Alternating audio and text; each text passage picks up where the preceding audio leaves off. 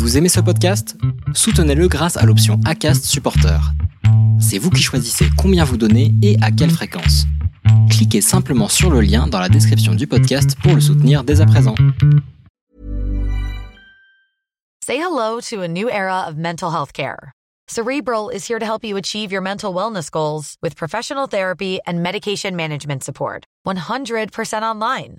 You'll experience the all new Cerebral Way, an innovative approach to mental wellness designed around you. You'll get a personalized treatment plan from a therapist, prescriber, or both in a safe and judgment free space.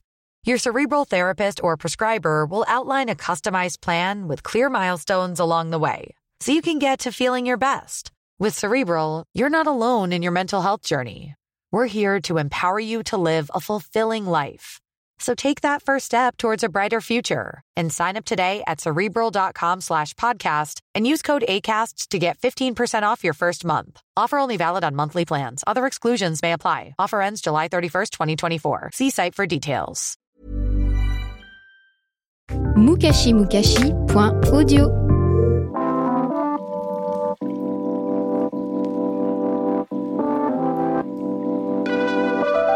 Salut, je suis Fayol et vous écoutez Bromance, un podcast produit par Mukashi Mukashi.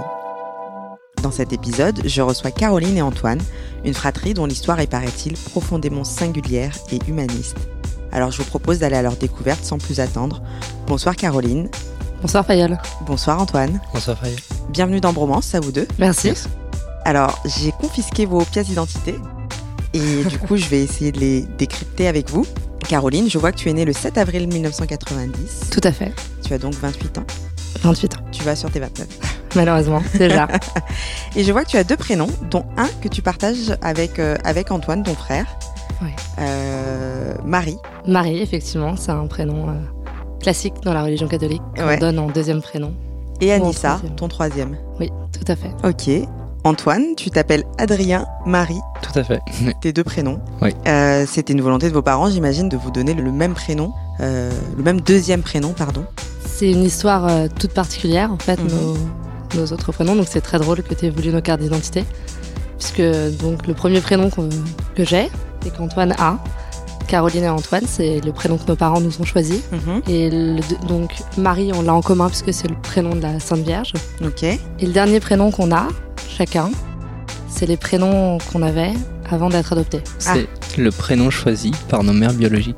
D'accord. Eh ben, écoutez, je suis, je suis ravie. L'entrée en matière n'était ouais. pas du tout voulue, mais Par euh, c'est euh, voilà. Et Donc, alors, pour revenir à Antoine, Antoine, tu es né le 6 février 1995. Tu as donc 24 ans, C'est ça. si je ne me trompe pas. Donc, Caroline, tu es née aux Ulysses dans le 91. Oui. Et Antoine, tu es né à Épinay-sur-Seine dans le 93. Et donc, ma deuxième question, c'était de dire, mais est-ce qu'il y a une explication logique au fait que vous ne soyez pas nés dans la même ville? On a appris en regardant les cartes d'identité tout à l'heure déjà. euh, Enfin, moi, j'ai appris qu'Antoine était né à Épinay. Donc, euh, Tu déjà, savais pas qu'Antoine était né à Épinay? Je connais quand même un peu mon frère, mais Ouais. ce genre d'infos, je l'avais pas. Ouais, c'est vrai que c'est une question qu'on s'était pas posée. Et Ouais. toi, tu savais que ta sœur était née aux Ulysses? Absolument pas. C'est vrai? J'ignorais totalement cette information. Ah ouais Et Voilà, donc- on, on passe pour des, des frères et sœurs complètement fake. mais c'est juste que ça, c'est pas le début de notre histoire. D'accord. Alors du coup, ben, Caroline, je te laisse enchaîner sur le début de votre histoire. Euh, donc, comme euh, je l'ai dit tout à l'heure, on est des enfants qui sont adoptés. On est tous les deux adoptés euh, de parents différents, biologiques différents, D'accord. à 5 ans d'écart. Et on a été adoptés par le biais d'une- association qui recueille euh, des enfants, mais aussi des femmes enceintes qui veulent faire adopter leur enfant. Et c'est notre cas à tous les deux. Euh, donc voilà ce qui, enfin, ce qui explique qu'on soit nés tous les deux dans des endroits différents et qu'on ne le sache pas, Mhm. puisque le début de notre histoire commence à l'âge de trois mois quand nos parents sont venus nous chercher dans une pouponnière. D'accord. Donc euh, Alors, c'est de là que ça part. du coup, j'ai plein de questions. Alors, quand tu dis à l'âge de trois mois, qui a trois mois à ce moment-là? Trois mois, c'est le l'enfant qui peut être adopté. Euh, puisque à ce moment-là, l'âge légal d'adoption, enfin Antoine, tu m'arrêtes si, si je me trompe, mais C'était trois mois et actuellement c'est passé à deux mois. D'accord. Donc, on peut adopter un enfant à partir du moment où il a deux mois aujourd'hui. Et à l'époque, c'était trois mois. C'est ça. exactement. Ok. Donc, euh, tes parents viennent te récupérer en 1990, Caroline, C'est ça. et tu as trois mois. Et j'ai trois mois. Voilà, mes parents avaient fait une demande d'adoption auprès de cette euh, association, donc la famille adoptive française. Mhm. Et après, euh, je crois au moins deux ans d'attente. Euh, ils ont eu une réponse favorable et un enfant qui les attendait, c'était moi, dans cette pouponnière. euh, et D'accord. c'est là le début de mon histoire. Alors, ce que, ce que moi, je sais un peu de l'adoption, donc du coup, j'avais pas du tout potassé le sujet. mais- Bienvenue. mais si j'ai, ouais, merci. Si j'ai bien compris, il y a ce qu'on appelle un agrément qu'on accorde à- aux parents et qui leur permet de pouvoir adopter soit sur le territoire français, soit à l'extérieur du territoire français. Et ce qui est très rare en France, c'est d'avoir l'agrément pour adopter en France. De ce que j'ai comme souvenir d'une copine qui a fait la même démarche. Et là, donc, si je comprends bien, vos, tes parents, vos parents, euh, adoptent sur le sol français. sur le sol français, mais par le biais d'une association qui est française. Donc de toute façon, dès le commencement des démarches, euh, la- l'adoption se faisait en, en France. Ou, enfin, j'ai peur de, de dire des bêtises, mais Antoine connaît Non, encore mieux que moi la famille adoptive française. Non, quand même pas, mais non, jusque-là, ça. Donc euh, oui, de toute façon, avec la famille adoptive française, euh, l'enfant que tu adoptes est en France au moment où tu le reçois. Ok, si j'ai les bonnes informations en tout cas. ok. Donc toi, tu as trois mois. Et quand, quand est-ce que se fait la rencontre avec Antoine? Alors, c'est une histoire que mon père aime bien romancer. Donc, je vais vous la raconter euh, avec ma version et peut-être un peu celle de mon père aussi. Ok. Euh, mes parents avaient envie d'un deuxième enfant et euh, ils, enfin, ils ont commencé des démarches d'adoption. Donc, moi, j'avais très, très, très envie d'un petit frère. Mhm. Et bon, Tu l'as exprimé oui, je l'ai exprimé. Je l'ai notamment exprimé lors d'une euh, réunion, parce que donc il y a plein de démarches administratives et sociales à Mhm. faire pour adopter des enfants. Et je- quand j'ai- j'étais petite, je l'ai exprimé devant une assistante sociale et la directrice euh, de l'association de la famille adoptive française. que J'avais très très envie d'un petit frère. Et il s'est trouvé que quelques mois après, quand euh, la demande d'adoption a été acceptée, euh, c'est un petit frère qui, qui, qui, qui m'attendait à la pouponnière un petit frère très gras, très rond et, et très blond, ce que je ne suis pas du tout. Donc, Ouais. euh, mais j'étais euh, la plus heureuse des petites filles, euh, puisque sans toute la période de gestation classique d'une femme, Mhm. l'arrivée d'un petit frère ou d'une petite sœur, c'est un peu différent, je, pense, puisque on s'y prépare, mais il y a un côté un peu fantasmatique, Mhm. puisque on sait qu'on attend un très bel événement Mhm. Qui dépend euh, de l'accord d'une commission et d'assistante sociale, donc c'est un peu différent aussi. Donc t'as quel âge toi à ce moment-là euh, Moi j'ai 5 ans. Ok. Et donc tes parents, du coup, ont fait la démarche avec toi aussi. Ils t'ont tout expliqué. tout expliqué.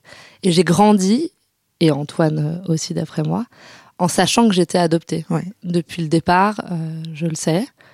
Mes parents me l'ont dit. J'ai lu des livres pour enfants différents des autres enfants, puisque enfin, quand tout le monde lisait le petit ours brun, moi je lisais un livre euh, où le papa renard adoptait un, un bébé lapin, donc euh, pour bien me faire comprendre. Donc euh, c'était pas une surprise pour moi qu'Antoine n'arrive pas par le biais du ventre de ma mère. Et euh, enfin, pour autant, c'était un bonheur. Je me rappelle que j'étais très, très, très, très fière. Donc tu te rappelles complètement de ce moment. Je me rappelle euh, par le biais d'une partie de mes souvenirs, par le biais des, de- des choses qu'on m'ont raconté mes parents et par le biais des photos. Parce qu'en fait, ça, ça crée beaucoup de souvenirs euh, dans, dans la tête. Quoi. Et donc comment ça se passe ce jour-là? Tes parents t'emmènent avec toi? Alors moi, j'étais à l'école. Ok. Euh, mes parents ont reçu un appel. Euh, ils sont partis chercher Antoine. Je pense qu'ils avaient envie, eux, de- d'avoir la première rencontre. Mhm. Et euh, je me rappelle que ma grand-mère ou ma grand-tante était venue me chercher. Et qu'ensuite, j'étais allée rencontrer Antoine euh, à la pouponnière. Il y avait plein d'autres enfants. C'était très bruyant. Je me rappelle vraiment de, de ce moment. Bah, toi, t'étais tout petit. Donc, euh, Antoine dubitatif. et- oui, tout à fait. Je ne peux qu'écouter. Et voilà. Et, et là, euh, enfin, a commencé une vie à quatre au lieu d'une vie à trois. Donc, Ok. c'est cette rencontre. Donc ça, ça se passe. T'as, t'as cinq ans. Euh, J'ai 5 ans et Antoine a donc 3 mois. Antoine a trois encore- mois. Ok. Et toi, Antoine, qu'est-ce qui te, qu'est-ce qui te vient à- à- en tête des souvenirs qu'on t'a racontés de ce moment-là? Parce que j'imagine que tu te rappelles pas, évidemment, mais euh, comment on te l'a raconté, toi, cette rencontre? Euh, j'ai pas beaucoup d'histoires Ah, mais sur, euh, si, il y a une ça. histoire Si, il y a extrêmement une- drôle. Il y a une histoire, c'est le, le moment où, où la mère change pour la première fois euh, son, son enfant, en fait. Ouais. Et j'ai fait comme beaucoup de petits garçons, je, je lui ai fait dessus. Est-ce qu'on peut dire que t'as marqué ton territoire à ce moment-là? On peut dire ça. On peut Donc, dire ça. On peut dire que t'étais peut-être content, en fait? Moi, je devais être très content, très content. Surtout euh, que je, qu'on a eu une très belle famille on a, euh, à l'arrivée. Ouais, on a été très bien accueillis. Ouais. Mes parents sont extrêmement. Est-ce que vous connaissez euh, votre histoire précédente, en fait, le pourquoi du comment? Pourquoi vous vous êtes, vous vous êtes retrouvé dans cette pouponnière? Alors, c'est très drôle parce que moi, j'ai fait la démarche pour savoir et pas Caroline. D'accord. Ouais. Et on est. C'est un, un débat, ça, Ouais. ça se discute et euh, On n'est pas tout à fait d'accord sur euh, le fait de rechercher ou non nos parents. Ok. Et toi, qu'est-ce qui t'a motivé à faire ça, Antoine? Euh, moi, j'ai toujours voulu euh, savoir. Mhm. Ça reste un. Ouais, ça- c'est comme un second point de départ. On a eu la- le point de départ de. On a été adopté par notre famille. Mhm, Et on a le second, on va dire le point originel de comment on a été créé. mhm. Donc, euh, une sorte de prologue, de, je sais pas. Donc, euh, j'ai envie de savoir. Un peu, ça rajoute euh, une, une identité. Et ça rajoute une identité, ça ne vient pas compléter la tienne? Ça rajoute parce que c'est un, un début d'histoire qui n'a pas eu lieu. C'est, euh, on est dans un cadre et finalement non, on va faire, on va faire autre chose. Donc pour toi, c'est une frustration? Ça a été une frustration de pas de pas Euh, savoir? Pas de pas savoir. J'avais besoin et envie de comprendre, mais aussi de me mettre à la place de ma mère. Je Mm. pense que c'est quelque chose qui est pas facile pour une femme d'abandonner son enfant. Euh, surtout que moi, maintenant que je connais mon histoire, je, je sais que ça n'a pas dû être facile parce que euh, c'était tardif. D'accord. Et donc, euh, non, c'était très intéressant et ça donne envie, enfin, je sais pas, d'aller plus loin, de rencontrer ces gens-là. Du coup, est-ce que tu as passé l'étape euh, d'après, donc d'aller à la rencontre? C'est en cours. C'est en quoi C'est très compliqué, c'est de Ouais. l'administratif et euh, Quand, alors, est- est-ce que tu peux nous en dire un petit peu sur l'administratif? Comment ça se passe En fait, du coup, tu as, récupéré un dossier dans lequel il y avait une partie de ton histoire? c'est ça. En fait, on, on fait une première demande à l'association de consulter notre dossier. Or, l'association a droit de nous divulguer qu'une partie. Après, il faut aller voir autre, euh, un autre groupe qui s'appelle la CNAOP, qui est en charge de toutes les adoptions en France. Et c'est eux qui ont les autorisations ou non euh, pour aller plus loin.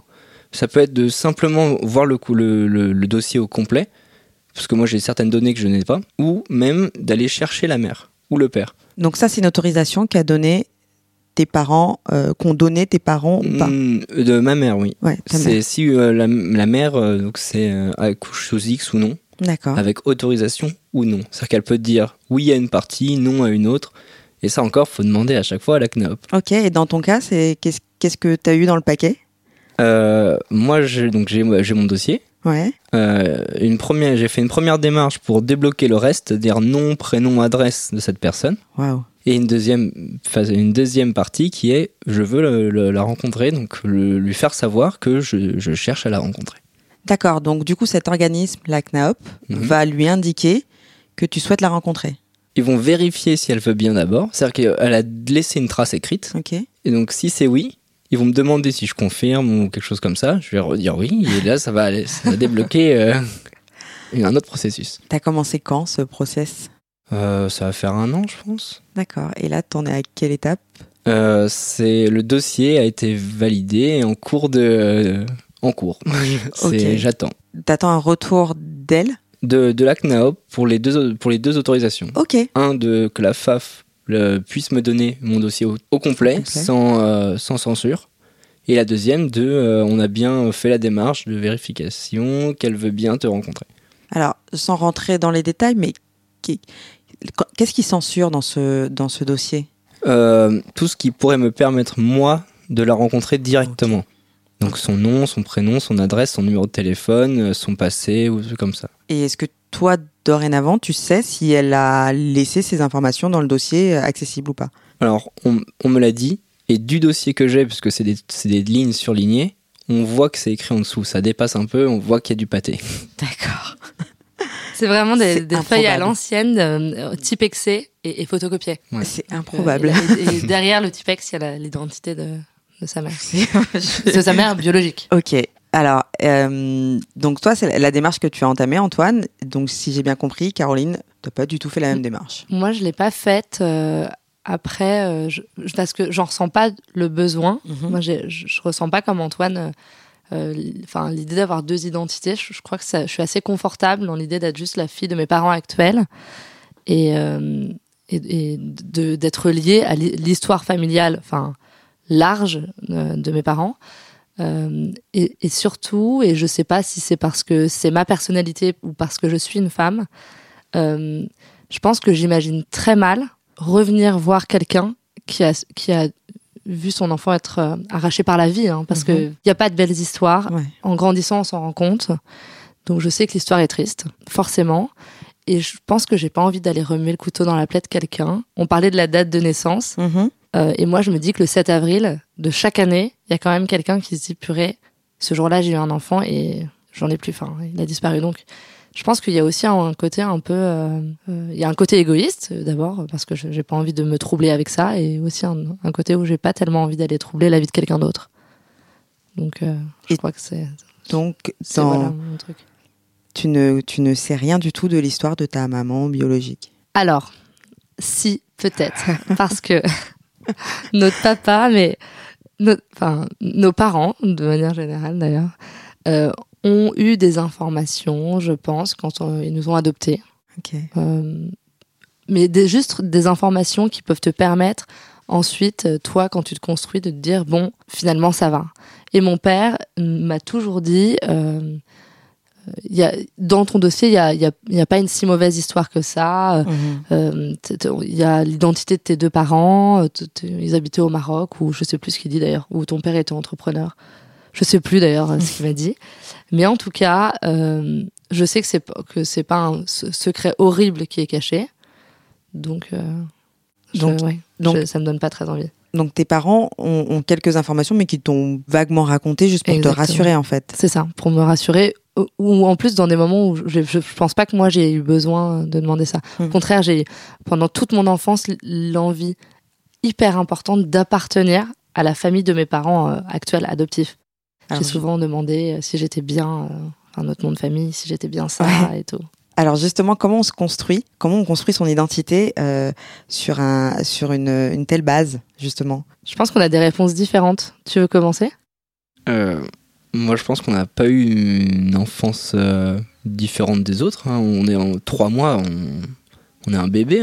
Il Mm. n'y a rien de, de différent, je pense. Euh, on a juste un. Enfin, on a.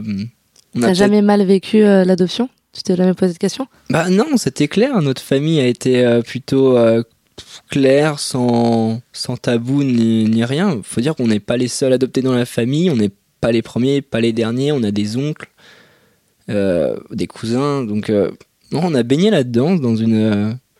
je sais pas. Oui, c'est vrai que l'adoption dans notre famille, enfin donc au sens large, c'était déjà quelque chose d'inclus puisque on a un de nos oncles qui est adopté, qui est vietnamien, que mon grand-père avait adopté au Vietnam quand il était euh, en mission parce qu'il était médecin. Et euh, on a des cousins aussi qui sont adoptés euh, pour la même situation que nos parents, donc euh, l'impossibilité d'avoir des enfants pour leurs parents. Mais moi, je veux bien nuancer quand même, c'est que euh, pour mon cas, en tout cas, grandir avec l'adoption, euh, ça, ça a été hyper simple parce que je l'ai accepté quand j'ai été très jeune et ensuite je l'ai oublié. Et donc j'ai vé- j'ai vécu comme ça. Euh, Enfin, on, on le voit pas parce que je parle, mais en, en termes physiques, euh, mon frère est, est arrivé, il était blond aux yeux bleus. Euh, moi, je suis marocaine d'origine, euh, je- donc j'ai les cheveux bouclés, les yeux noirs et Ça la peau métissée. Et ça se voit Et ça se voit, et c'est très joli d'ailleurs. Oui. hein, mais... complètement. Et, euh, et en fait, j'aurais pu penser que cette différence physique avec nos parents, qui sont donc tous les deux français, euh, caucasiens, euh, Mhm. classiques, allait poser problème un jour, mais en fait, pas du tout. Et même maintenant, les gens qui nous entourent et que j'aime et qui m'aiment oublient régulièrement que je suis adoptée quand je le dis, enfin à l'occasion de soirées ou à d'autres personnes. Donc, je pense que on reste les enfants des parents qui nous ont élevés et c'est ce qui transparaît de ce qu'on est, quoi. Et euh, effectivement, moi, c'est cette différence physique dont on m'avait parlé, puisque en réalité, euh, Caroline, je te connais Oui. depuis quelques mois, mais je ne connaissais pas Antoine. Et cette différence physique, justement, je la, je- du coup, je la constate pour la première fois ce soir. Mais est-ce qu'elle vous a, elle vous a porté préjudice Euh, Est-ce que, est-ce que parfois, on, on- des gens se sont permis de dire non, vous n'êtes pas frères et sœurs Enfin, non, c'est pas la réaction euh, première. Euh, quand, quand ils nous voient, ils, ils comprennent que bah, euh, soit un des deux a été adopté, soit les deux. Et euh, souvent, c'est plus euh, Ah, je suis désolé pour l'adoption. Parce que je pense que les gens ont une, une image un peu peut-être trop série C'est film. c'est vrai que les gens euh, moi, c'est en train de changer un peu, mais quand tu dis que tu es adopté, les gens sont désolés. bon, c'est bizarre. Mais, mais oui, oui, c'est vrai, vraiment. Et euh, je pense que pendant longtemps, on a cru qu'on n'était pas, pas issus du même mariage, qu'il y avait un métissage Ah. de bon côté ou quelque chose comme ça. Et quand on disait, je me rappelle, enfant qu'on était adoptés, les gens, mais même des adultes, hein, étaient vraiment trop désolés pour nous. Et, euh, et pourtant, on a une super vie. Donc, euh, désolé. Mais vous Et- pensez que ça vient de quoi, ça? De, Euh, le, le- de fait d'être désolé quand Ouais. mais je pense que les gens ont une, une idée vraiment euh, de film euh, série de l'adoption de, du- de l'orphelinat glauque euh, des, des, Mm. en- des enfants qui ont 10-12 ans qui sont abandonnés dans un, dans un dortoir miteux je sais pas Je pense que les gens ont effectivement l'image des enfants à sauver. Et, na- enfin, et maintenant, on en parle beaucoup plus hein, depuis qu'il y a eu le, le mariage pour tous et qu'il y a eu Ouais. beaucoup, enfin, on a soulevé beaucoup de débats sur, la, sur les adoptions. Euh, on n'a jamais pensé aux parents à sauver parce qu'il y a des, enfin, il y a des gens qui ont des très fortes envies d'avoir des enfants et qui n'ont pas la possibilité physique. Parce qu'il faut pas oublier que quand même euh, la France de manière large euh, aide les gens qui ne peuvent pas avoir d'enfants physiquement, enfin surtout. Ouais. Et donc, on oubliait peut-être un peu c'est, c'est- que c'était pas juste des enfants à sauver, c'était aussi des parents qui avaient envie d'aimer, quoi. Alors justement, quel âge ont vos parents quand, euh, quand ils... Enfin, si vous le savez, parce que moi, je me rappelle jamais quel âge ont eu mes parents, mais Là, il faudrait Euh. sortir une petite calculette, parce que là, ils ont, ils ont 62 ans. ouais, ils vont arriver sur les 62-63 hein. Ouais. et quand vous arrivez dans leur vie, ils ont, vous- ils ont quel âge? Vous avez une idée? Ça va faire crois. 42 euh, 43 pour moi Bah, ouais, bien, 35 enfin, pour moi. ouais, quelque chose comme ça je pense Et euh, un peu moins, 34. C'est intéressant parce que donc mes parents, moi, la procédure a été euh, assez longue puisque c'est Mhm. un premier enfant pour une adoption et ils avaient prévu un voyage en Irlande. euh, Ils étaient contents, voilà. Ouais. Et en fait, une semaine avant le départ, euh, la pouponnière les a appelés. Donc euh, la FAF, donc la famille adoptive française, elle les a appelés. Ils avaient fait une demande euh, simultanée à la DAS pour aussi avoir un enfant. Et ils ont reçu la, la, quelques jours après la réponse positive aussi de la DAS. Sauf que dans ces Ah. cas-là, tu as un, un agrément pour un enfant. Tu peux pas en Oui. avoir deux. Donc euh, c'est c'est assez drôle. Euh, Donc, les deux, tout- les deux dossiers se sont débloqués en même Ouais. temps, quoi. Tout n'est qu'un hasard. Et donc, du coup, ils partent ou pas en Irlande à ce moment-là? Et non, c'est fini. Du coup, euh, foutu, plus d'Irlande, euh, ça y est. Donc, Et je me rappelle que mon père m'a raconté que euh, je sais plus dans quel sens c'est. Je sais plus si c'est l'un ou l'autre qui a appelé, euh, si c'est le père qui a appelé la mère ou l'inverse, mais en tout cas, euh, mon père ou ma mère a dit à l'autre "T'es assis là, t'es assis. c'est bon, on a un enfant." Donc, euh, je pense que ça a été dur parce que avant l'adoption, il faut s'imaginer qu'un couple qui se rend compte qu'il peut pas avoir d'enfant et qui débute des démarches. avant, il y a malheureusement beaucoup de tests médicaux. Mhm. D'abord, beaucoup d'essais, ensuite beaucoup de tests médicaux pour finalement que ça soit un échec. Et après commencent les démarches d'adoption qui sont très longues. Donc c'est un couple qui est un peu éprouvé, je pense. Et donc c'est un bonheur euh, qui est infini. Je rajouterais que le, le processus d'adoption, leur, leur euh, malheur n'est pas fini parce qu'ils on- ils vont poser des questions euh, très embarrassantes à la famille et même au couple même quoi, pour voir si l'enfant sera heureux dans ce cadre. Dans les démarches. Donc il n'y a rien de facile pour des parents. Qui souhaitent adopter. Qui souhaitent adopter, oui, tout à fait. Et est-ce que euh, vous, vous avez, enfin, est-ce que c'est quelque chose qui a pesé dans votre euh, votre relation à tous les quatre? Est-ce que c'est des choses dont ils ont parlé euh, Oui, est-ce qu'ils ont exprimé le fait que ça a été difficile ouais, les années précédentes? Non, je- euh, on a des parents qui sont moralement extrêmement forts parce que c'est vrai qu'ils nous en ont jamais parlé. Je pense que nous, on a plus ce ressenti-là parce que maintenant qu'on est adulte, on estime pouvoir comprendre. Euh, pas du tout. Enfin, bon, on peut le ressentir quand même parce que nos parents nous aiment très, très, très, très fort et euh, ils nous le font sentir tout le temps. Donc, euh, je pense que euh, on a été un cadeau du, enfin, un cadeau du ciel. On n'est pas croyant à ce point-là, mais on a été un cadeau pour eux qui est énorme. Et mon père se le dit très souvent. Ils ne l'ont pas montré.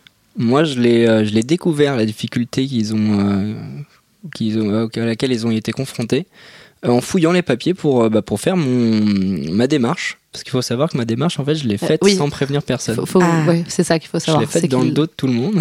J'ai ouvert un tiroir et j'ai fouillé les papiers pour faire ma démarche. Donc j'ai trouvé ces papiers-là où il y avait les questionnaires remplis par la famille, les amis, tout ça. Et je me suis dit, ouh là là. La famille, les amis Ouais, ouais, ils demandent, euh, des, ils posent des questions euh, vraiment. C'est c'est dérangeant. C'est vraiment gênant. Tu te dis que, bah, ils ont- ils l'ont voulu, cet enfant. Ils l'ont vraiment voulu.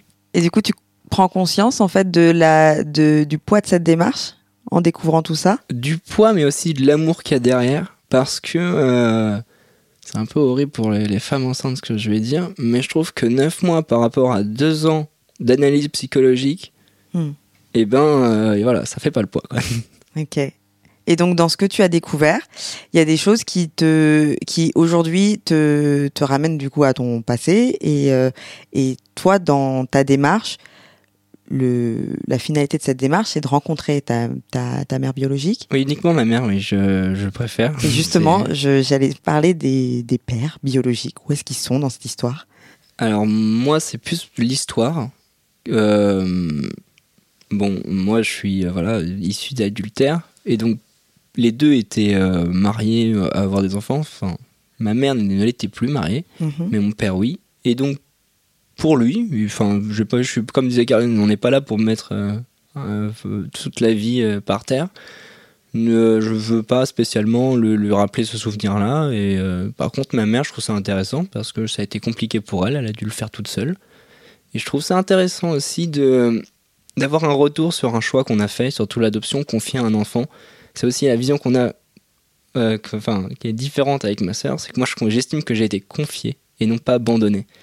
C'est totalement différent. Et, euh, et de cet axe-là, voilà, je- avoir un retour sur un choix, je trouve ça intéressant. Et dire, bah, je suis tombé sur euh, une famille en or. Donc ouais, c'était peut-être le bon choix. Donc, t'aimerais juste lui dire en fait que aujourd'hui tout va bien pour toi, quoi. C'est ça. J'ai- Je voulais, depuis tout petit, je me suis dit, je vais tout faire pour euh, devenir quelqu'un ou être quelqu'un de- d'assez euh, bien pour pouvoir me présenter à elle et lui dire, voilà, je suis ça grâce à toi. Je vais pleurer. Euh, du coup, euh, ouais, Désolée, on est venu avec une petite boule d'énergie là. je m'y attendais pas du tout. Euh, ce que tu dis, Antoine, c'est hyper beau parce que en fait, dans, dans ce que je comprends, euh, tu te fiches un peu du pourquoi du comment de ton papa, ton père biologique, on va dire ça comme ça, parce que c'est une décision pragmatique, quoi, en gros.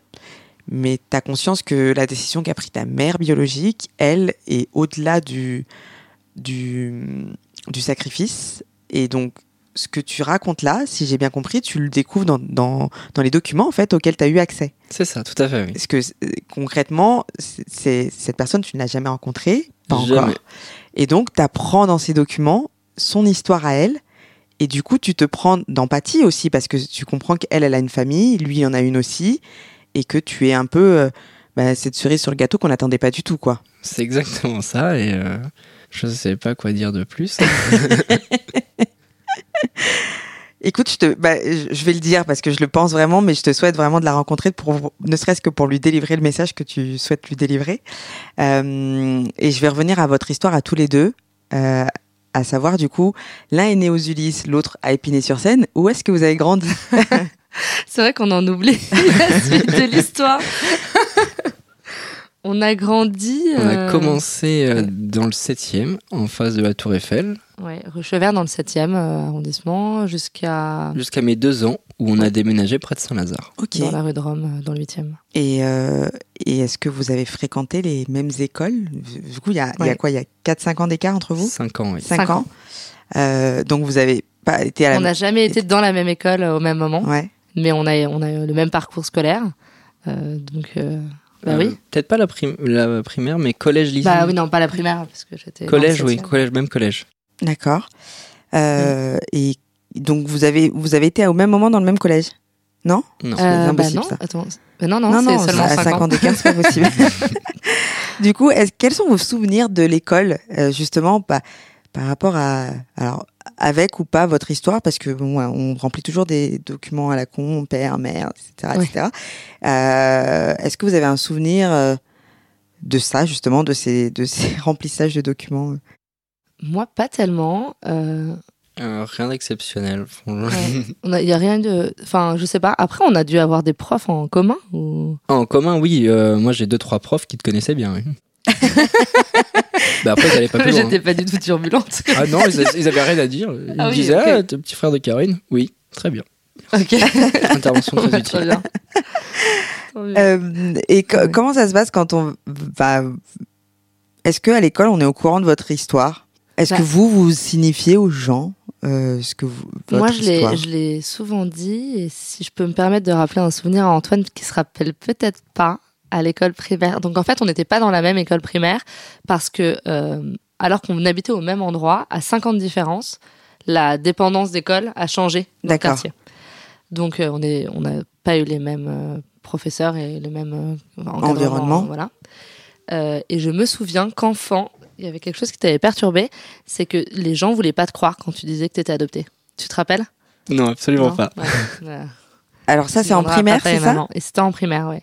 Et, je me rappelle très bien que tu étais hyper, hyper énervé. Parce que, euh, en fait, on voulait pas le croire. Parce que, pour le coup, Antoine, physiquement, il ressemble à mes parents. Ouais. Donc, euh, Bah, C'est plus on proche pensait quoi. qu'il disait ça pour faire son intéressant. Et, euh, et donc, il était hyper, euh, enfin, hyper contrarié. Et, euh, et, et voilà. Parce qu'Antoine euh, sait, dans ses origines, qu'il a Hmm. euh, des origines marocaines aussi. Ouais, je suis à moitié marocain. Ah ça se voit pas Arrêtez-moi. enfin disons que ça se voit plus chez Oui. Caroline que chez Antoine. Oui, moi, j'avais pas grand chose de marocain. Ouais. Et bronze très vite, hein, l'été. Donc On du coup c'est c'est à chaque fois des justifications interminables quoi. Faut faut tout expliquer en fait. Eh oui, exactement. Oh, Donc il y a ceux qui te disent ah, je suis vraiment trop désolé, désolé, désolé. bon, d'accord. Et les autres qui sont extrêmement curieux et qui te disent directement euh, et du coup tu cherches tes parents? tu te dis mais les gens sont dingues. C'est vrai qu'on a des questions incroyables parfois. Ouais. C'est Tes- beau. Tes parents sont gentils? qui demande ça Les enfants vraiment ils, ils imaginent des trucs. euh, Ah ça c'est plutôt des questions d'enfants. Ouais ouais bien sûr. Oui, oui. Parce Maintenant, que maintenant qu'on est adulte, ça met, ça met les gens mal à l'aise plus Ah, qu'autre ouais. chose, je pense. Ok. Mais- Et, et qu'est-ce qui crée le malaise? Enfin moi j'arrive pas à comprendre qu'on peut. Je pense que quand tu vieillis, quand tu grandis, euh, tu te fais une image des autres en fonction de ce qu'ils renvoient en termes de visuel. Et donc, euh, quand ça ça matche pas avec euh, cette image-là, ça te met mal à l'aise. Euh, moi, très souvent, et là je parle de rencontres avec des gens inconnus, Mhm. ou même des, des- des rencontres dans le métro, euh, euh, des gens me parlent en arabe et c'est complètement normal. Ah oui. Oui, ça c'est intéressant. et depuis que je suis petite. et euh, donc, donc au début, quand on a un peu oublié qu'on était adopté, on se dit pourquoi enfin, je, je parle pas du tout arabe, pourquoi il me parle arabe? Bon, ok, en fait, je comprends, je saisis. Et les gens sont extrêmement surpris. Et ensuite te demandent pourquoi tu parles pas.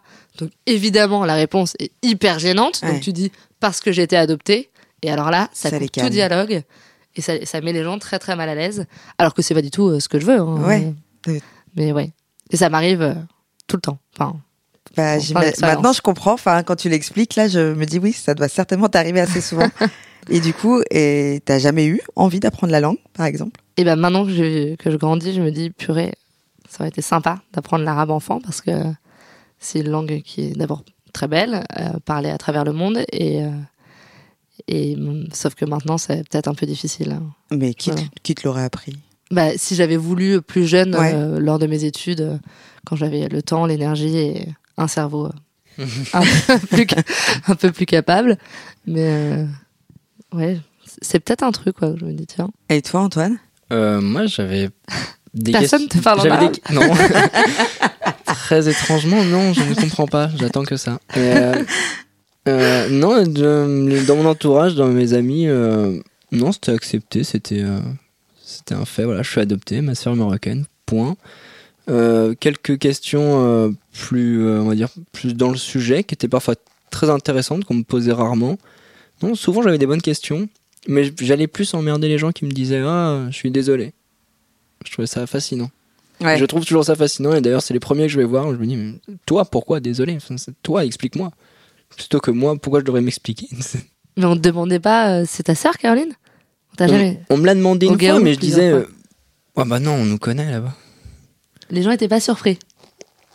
Non, non, on- enfin c'était accepté, voilà, c'était un, je suis on se ressemble pas, pourquoi? Bah on est adopté, fin. C'était pas, voilà, c'était, c'est un fait, Antoine est dans le partage, toujours. je sais pas. Et comment vous décririez votre relation à tous les deux? Euh, comment, comment elle se fait justement cette relation euh, euh, entre deux enfants euh, qui sont si différents en même temps, euh, qui ont une histoire commune très forte? Je pense qu'il y a de l'évolution. Je te laisse euh, commencer. Ouais, c'est bon, euh, comme tous les enfants, enfin comme tous les frères et sœurs, on se chamaillait, mais euh, je pense qu'il y a quelque chose dans le fond où, enfin de de plus solide, je sais pas. Il y a comme euh, un truc en commun de plus fort et euh, quand un, un non-dit, le fait d'être adopté, d'avoir ce, ce- cette histoire absolument pas du tout en commun et justement le fait de pas l'avoir en commun, elle est en commun et ça nous unit. Et euh, ouais, on est frères et sœurs, mais euh, on est plus proche que des simples frères et sœurs, je pense. Je suis assez d'accord. on a un schéma classique au départ. Je pense que je l'ai adoré quand il était bébé. Ensuite, il a grandi, donc on a commencé à se chamailler. Et après, ouais, non, ça reste mon petit frère. Donc c'est- euh, Enfin, mon petit frère qui est grand maintenant, mais pour moi, il est tout petit. Mais et vous avez pas, euh, enfin ça n'a rien à voir, mais souvent par exemple quand on rencontre des jumeaux, ils vont vous dire ah nous on est fusionnels, ah nous on est plutôt euh, pas fusionnels du tout, etc. Est-ce qu'il Ah y a, est-ce que vous sauriez mettre un mot, un adjectif sur euh, ah, c'est C'est pas fusionnel, c'est parfois complémentaire. peut-être complémentaire plutôt, parce qu'on a des caractères extrêmement différents. Et quand on Euh. fait des soirées, on est bien complémentaires pour organiser tout ça. Et ben justement, comment ça se passe les soirées chez vous? Hum, Alors, Faut, de- faut, faut commencer par le début. C'est que moi, Ah j'aime bah. organiser des énormes soirées avec des thèmes et qu'Antoine est toujours là pour m'aider. J'ai entendu parler de ces soirées. Et alors, il faut que tu nous racontes, Caroline. Depuis l'âge de mes 18 ans, euh, chaque année, pour euh, mon anniversaire, ou en tout cas pour marquer le coup des années qui passent, j'organise euh, une soirée avec une quarantaine d'invités, avec un thème dès le départ. Donc ça a commencé gentiment, à 18 ans. C'était soirée chic, détail rose. Ok. Ça, ça c'est le début. Rigolez bien les filles. Euh, ensuite, on a évolué sur euh, bon, de, de truc en truc. On a fait une pack party. Alors tout le monde est arrivé avec des œufs.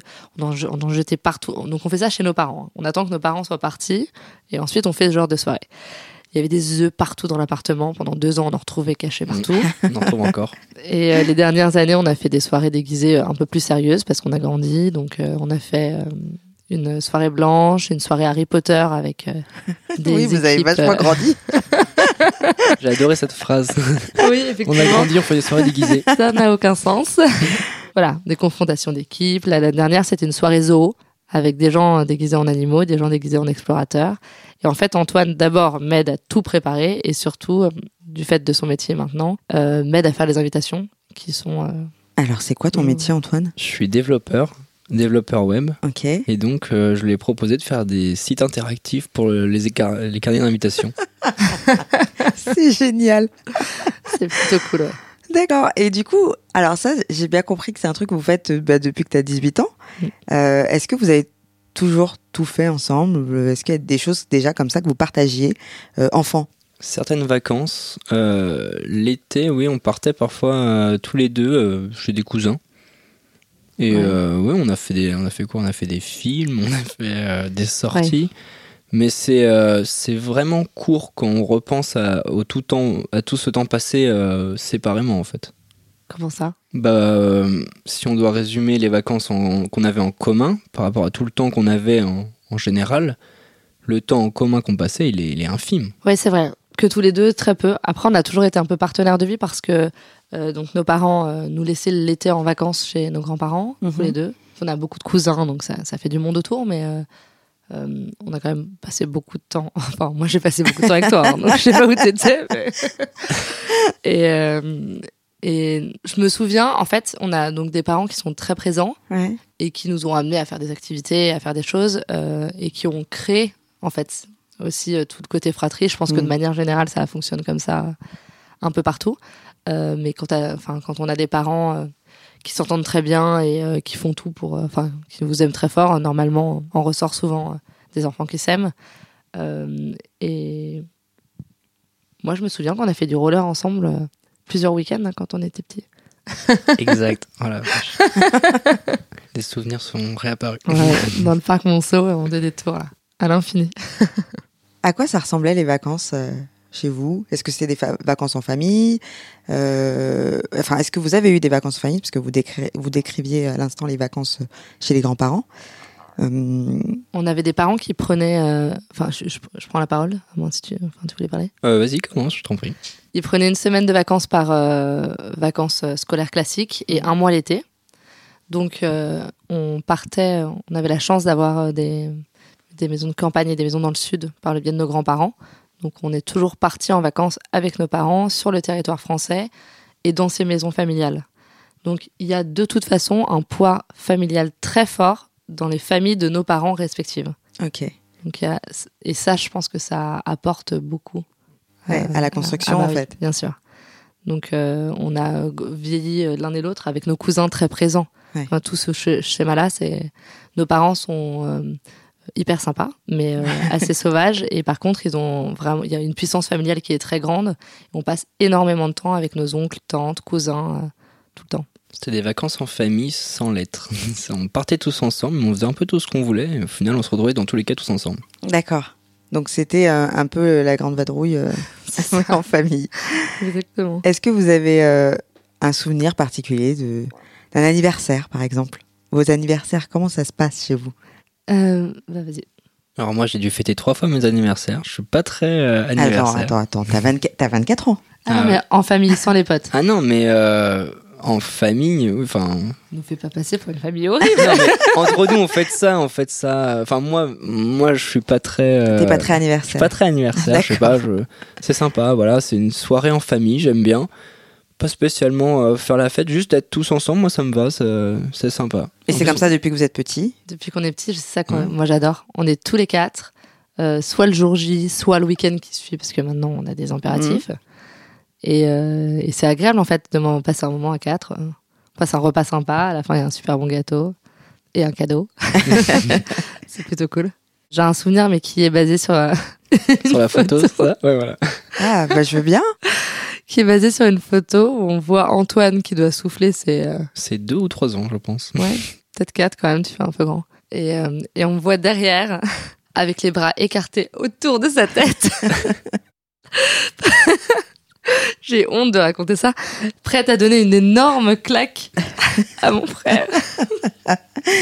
Qu'est-ce qui se passe à ce moment dans ta tête, Caroline Je t'enverrai la photo, Mais je veux bien. Euh, je sais pas ce qui se passe à ce moment. Et je me dis surtout, je ne sais pas ce qui se passe de, dans, dans l'œil du photographe. Et vous savez qui a pris cette photo? Ah, notre père, c'est Notre père, c'est sûr. C'est le photographe de la famille. Mais sur cette photo, euh, on se dit, elle doit applaudir, mais elle fait une tête et, ses bras sont à des endroits. Tu dis non, ça là, elle va, finir dans le gâteau en fait. C'est la tête d'Antoine qui va finir dans le gâteau quoi. Et quelqu'un a pu vous raconter l'histoire derrière cette photo ou pas? Non, malheureusement d'ailleurs. Trop de souvenirs euh, sans mêle pour euh, ça. On a un papa qui retient tout, mais qui, qui oublie tout aussi. Eh, justement, si on parlait un peu de vos parents, on a compris qu'ils avaient eu des difficultés à avoir, des enfants, voire euh, pas du tout en fait, et qu'ils ont entamé cette démarche euh, de se dire bon bah on va adopter des enfants avec toutes les difficultés que ça comporte en France. qu'est-ce quel regard ils portent aujourd'hui eux sur l'adoption, même s'ils ont fait la démarche donc. J'imagine le regard qui porte dessus. Un regard bienveillant, évidemment. Évidemment. Euh, et justement, est-ce que c'est quelque chose qui vous ont transmis? Vous, vous n'avez pas d'enfant aujourd'hui, si, si, je ne me trompe pas. est-ce que c'est une démarche que vous seriez prêt à, à faire? Alors moi, pour moi, oui. C'est euh, certain que qu'un de mes enfants le sera, qu'au moins un le sera. Donc euh, voilà, pour moi. Moi, pendant très longtemps, euh, je au départ, je voulais adopter des enfants. Ensuite, je me suis dit, euh, en fait, s'il faut adopter des enfants, c'est parce qu'on peut pas en avoir, parce que euh, et je pense qu'on peut raconter l'histoire de nos parents. En fait, c'est mon papa qui peut pas avoir d'enfants, euh, et, et, donc il y avait vraiment pas de possibilité. Alors que maintenant, enfin, et selon les cas, tu peux parfois passer par d'autres choses, donc des, des, des fives et des trucs pour en avoir quand même. Donc, je me dis que maintenant l'adoption c'est difficile il y a peu d'enfants, ou en tout cas, il y a. C'est plus difficile qu'à l'époque où eux ont adopté dans leur, dans leur schéma, je pense. Hein, euh, après, euh, c'est intéressant de se, se, renseigner un peu plus, mais mm. euh, il y a beaucoup de frontières qui ont été fermées. Parce qu'en fait, tout part de là. Pourquoi c'est difficile d'adopter des enfants en France, enfin sur le sol français C'est parce qu'il y a beaucoup de frontières qui ont été fermées et, donc il y a peu de pays qui laissent à l'adoption les enfants qui sont orphelins. Donc parce que voilà, par des raisons de non égoïsme total, je me dis que j'adopterai pas si je peux avoir des enfants. Et il y a aussi autre chose qui se crée, euh, c'est que pour le coup, de n'avoir jamais connu quelqu'un qui te ressemble physiquement, et c'est là où vient une sphère. Euh, il n'y a pas de bêtises dans ce que je dis, et c'est pas, c'est pas du tout qu'une question de, de, enfin, d'égoïsme, vraiment pas. Mais donc, du, enfin, évidemment, j'imagine et j'aimerais avoir un enfant à moi qui me ressemblerait, évidemment, puisque j'ai jamais connu ça et c'est un truc. Euh, et peut-être que c'est plus féminin, hein, je sais pas si tu ressens ça, Antoine, mais. Bah moi, on m'a toujours dit que je ressemblais à mon père, donc au final. Euh, Est-ce que tu y croyais, toi? Bah on se regardait, on, on, rigolait, on souriait, on fait oui, oui, tout à fait, on se ressemble. Ça nous arrive plein de fois, c'est hyper gênant. Mais est-ce que euh, le fait justement d'être proche, de s'aimer, de eux de vous avoir élevé, est-ce qu'il n'y a pas des choses justement qui vont déteindre sur vous? Ah si, totalement. Euh, Caroline est totalement le portrait de maman et moi de papa. C'est absolument incroyable. C'est-à-dire que quand je décroche le téléphone, quand je suis chez mes parents, on pense que je suis ma mère. Donc ça veut dire que les intonations de voix, euh, enfin la position qu'on donne à sa voix, tout ça, je l'ai copié de ma mère.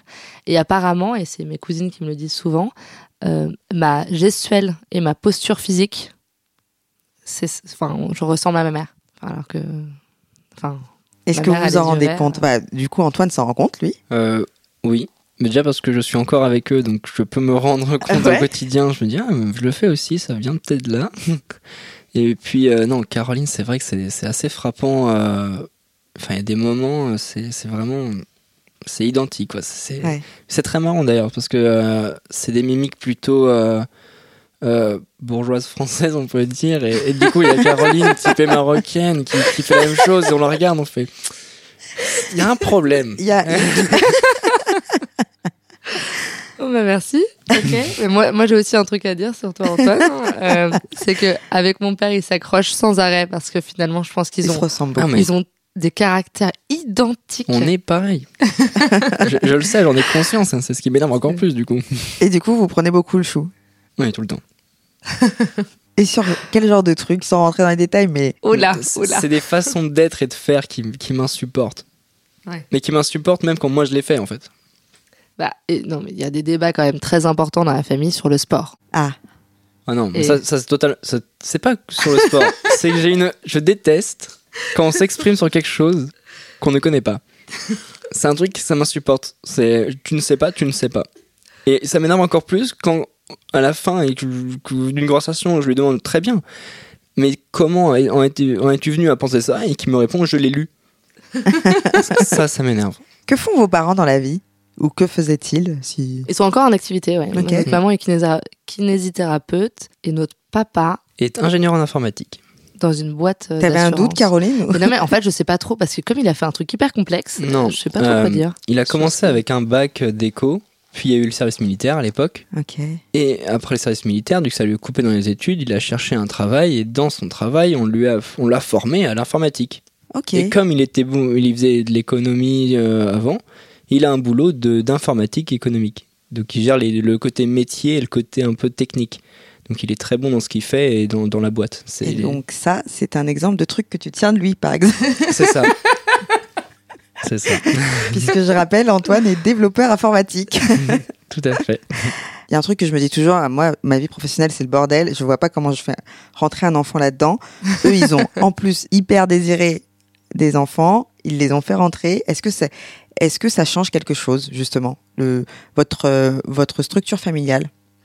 Moi, je, je vais donner mon avis, euh, et d'ailleurs mes parents, euh, on n'en a pas discuté, ils me diront s'ils sont d'accord, mais euh, je pense que mes parents ont axé leur vie professionnelle autour de la famille.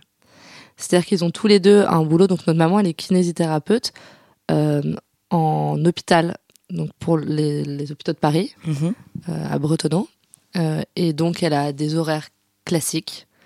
Elle, comme, enfin, elle travaille à 80%, donc avec un jour de congé qui nous servait donc pour nous le mercredi. Et notre papa, il travaille donc très tôt le matin, mais il finit assez tôt l'après-midi. Donc quand même toute leur vie, donc et, et surtout ils ont tous les deux fait ça toute leur vie. D'accord. Donc ça veut dire qu'on a eu la chance toute notre vie, même si on devait aller à l'étude après l'école, d'avoir des parents présents tous les soirs, tous les matins et tous les week-ends. Et c'est pour ça que je te rejoins, Fayol.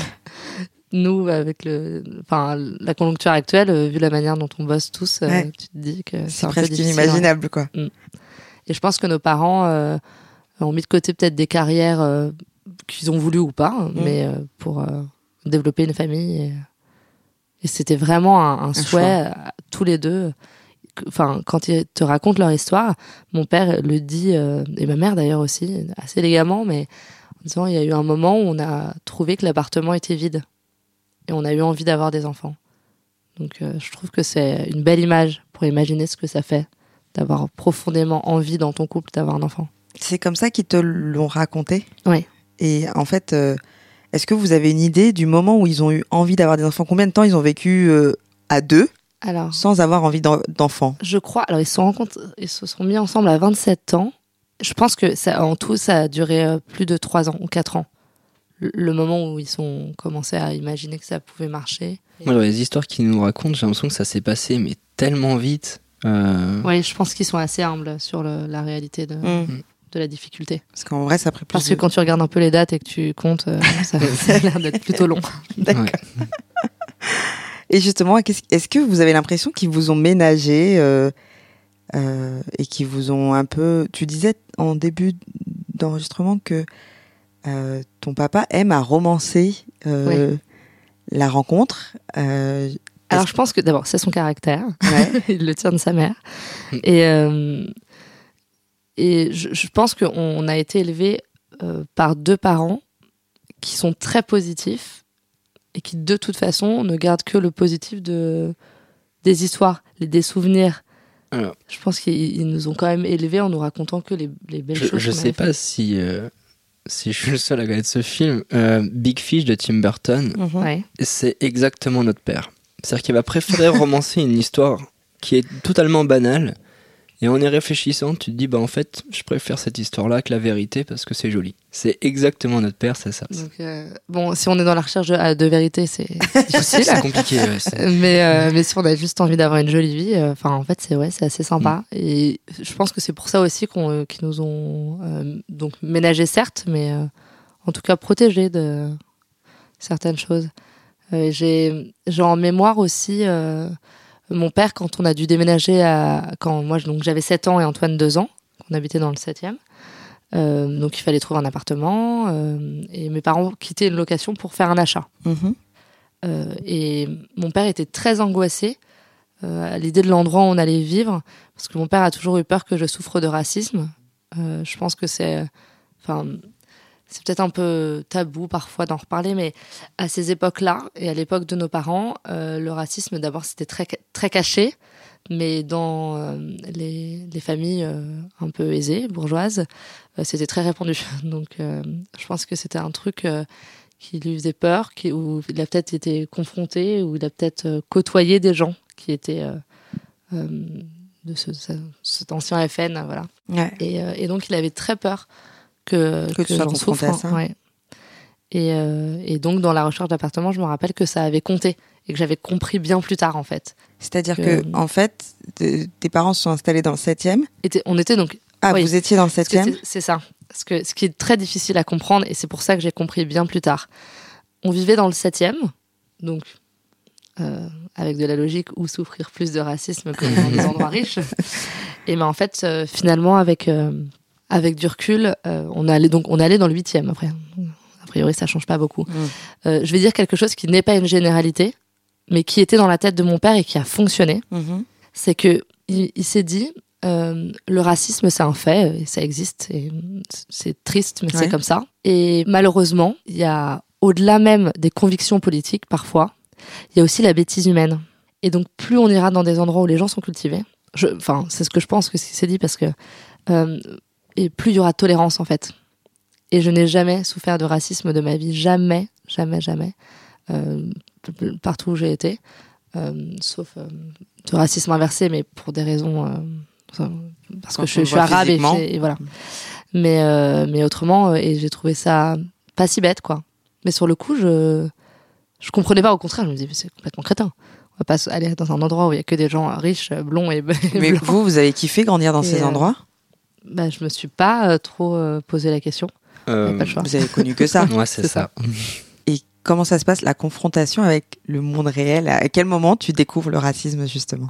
C'est intéressant. J'ai découvert le racisme en donc quand Paris n'était pas ce qu'il est maintenant, euh, tout le quartier de Pigalle euh, n'était pas le quartier le plus bobo de Paris. Euh, Faut le rappeler. J'étais au lycée euh, Edgar Quinet, qui est euh, donc euh, un super lycée, mais qui à ce moment-là était l'avant-dernier lycée de France.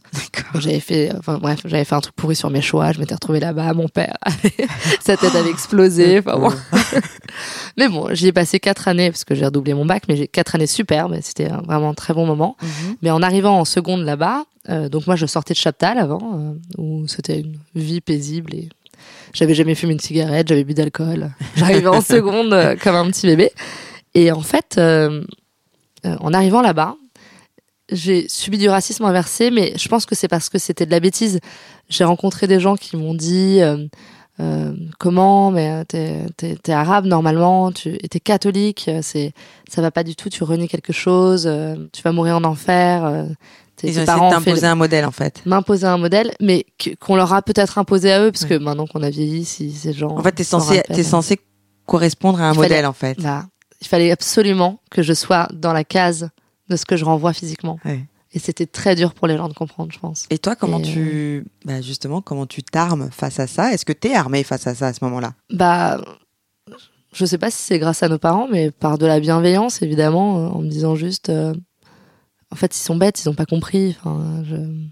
ça m'a pas suggéré en tout cas de tristesse, euh, juste un peu l'idée que les gens étaient bêtes, quoi. Et, et tu t'es pas posé euh, de questions, toi?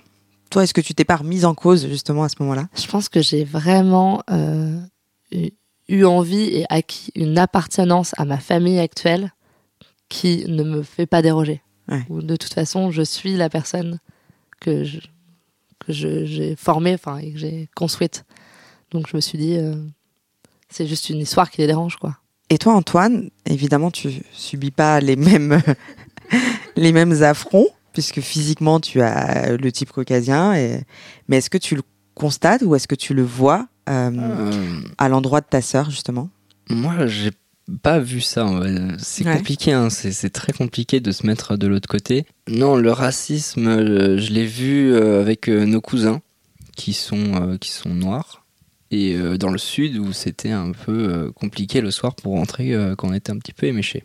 Donc là, je me suis dit, effectivement, on n'est pas égaux parce qu'on était cinq et que des cinq, on est la moitié blanc et que du coup, on était seuls à être rentrés sans problème. Alors, Tu parles d'un bar? Je parle de euh, quand on est rentré de boîte et qu'en rentrant sur la plage, les flics, nous, nous ont laissé passer, mais pas euh, Alix et Jean, Ah d'accord. parce que bah, ils étaient noirs le soir et qu'ils faisaient trop de bruit. Alors que nous, on était 5 mètres devant et qu'on faisait la même chose. Là, je me suis. voilà, c'est la seule fois où je me suis dit, ouais, là, il y, a un peu- il y a un truc qui est différent. Parce qu'on est dans- on est dans une famille multicolore, donc Ouais. euh, Mm. tu te rends pas du tout compte ce que de je la comprends. couleur. Ouais, Ouais, voilà. pardon, Ah ouais, on n'a pas expliqué. non, mais il n'y Tu a te pas à rends pas compte expliquer. de la couleur de peau des gens en fait, Ouais. parce que Parce que t'as on- un, vous, oncle vietnamien, Ouais. t'as tes cousins euh, On a, euh, on a enfin, tout. noirs de peau, donc on a une cousine indienne, euh, On a Alix, indien, euh, mo- euh, euh, martiniquaise. martiniquaise. et il est algérien, notre autre cousin.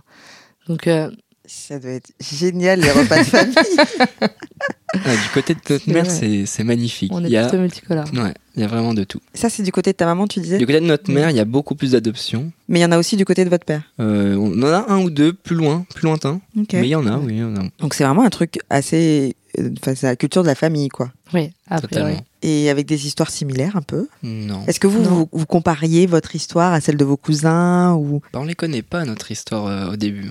On connaît pas notre histoire. Donc on connaît euh, les origines, la base, vraiment toute base de euh, qui sont nos, enfin qui sont nos parents.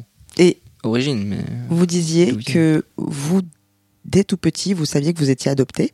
Est-ce que c'est le cas de vos cousins aussi? Est-ce qu'il y a eu des secrets à garder ou pas? Bah, alors eux, du coup, euh, il y avait un, un Oui, ça truc avec la couleur.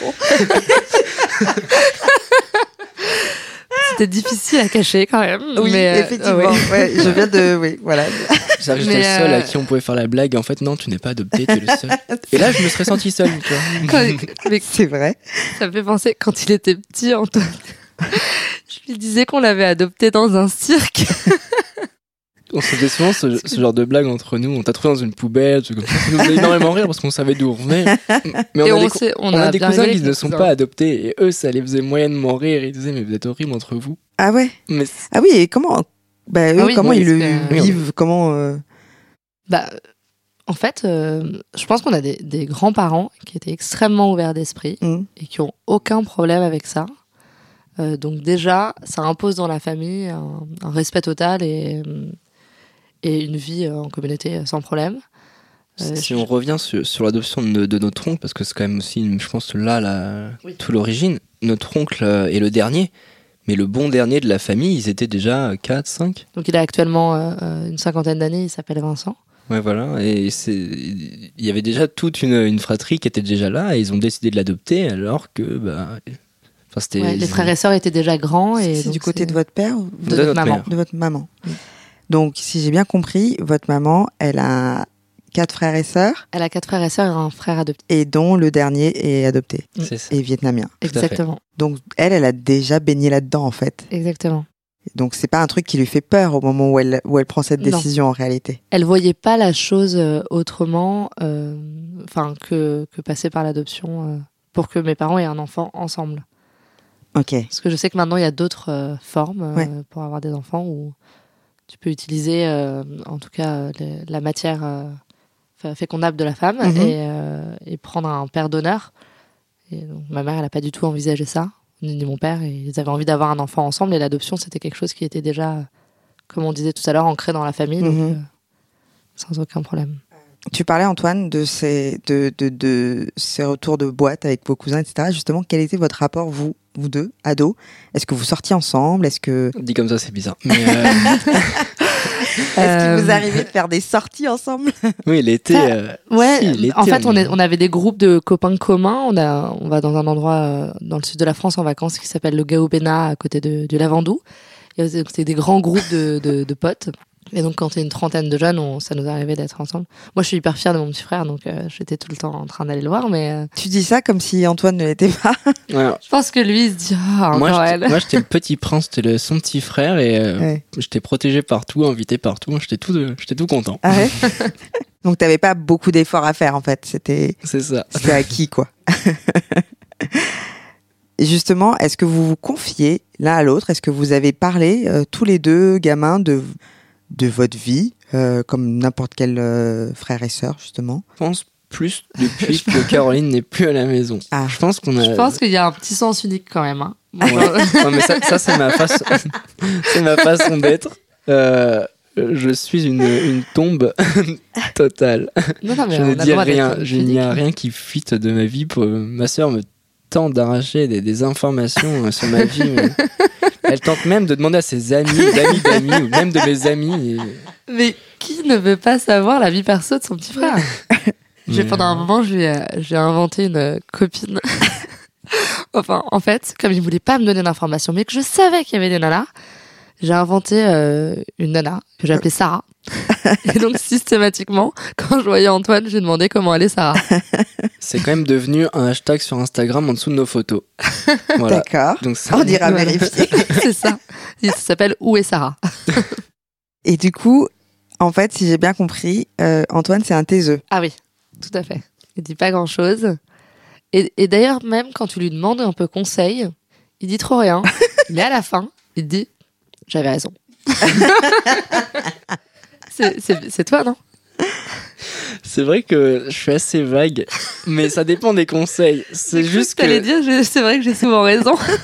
Oui, c'est aussi. enfin, c'est pas souvent. Tout le temps.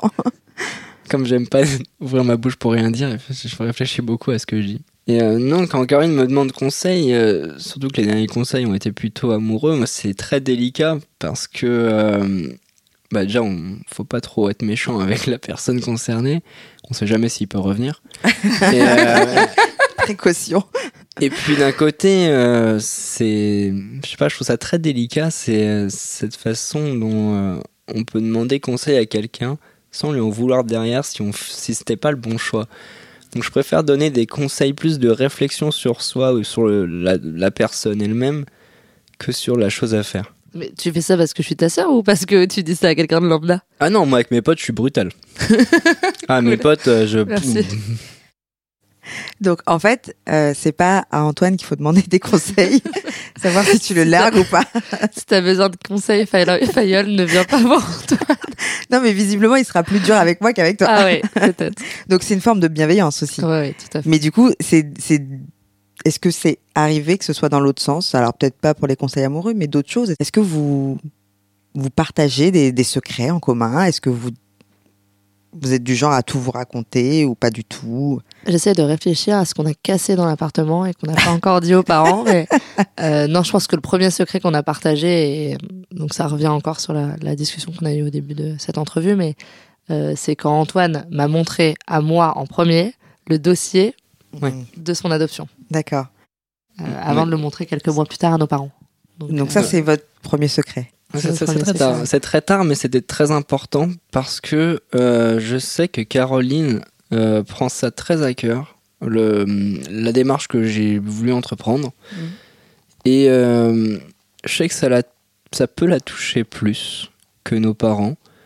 J'avais un peu peur aussi de la réaction de mon père. De, de mon père et de Caroline, les deux sont un peu pareils sur ce, sur ce côté-là. Ils sont, sont très sensibles.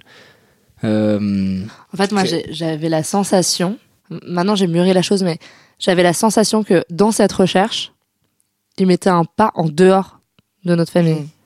Parce que. Enfin, je, je peux raconter un peu ou... Ouais, vas-y, Ouais. vas-y. Parce que dans, dans ce qu'il a découvert aussi, c'est qu'il a une autre fratrie.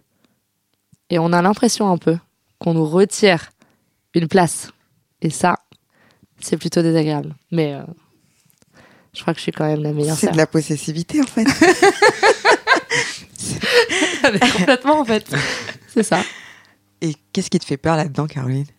C'est l'idée euh, qu'il ait une autre vie et qu'il puisse la pas la préférer, c'est impossible parce que bon, on s'est construit avec les gens avec qui on s'est construit, mais moi j'avais pas envie de partager mon frère. C'est- non mais c'est vrai, c'est ça.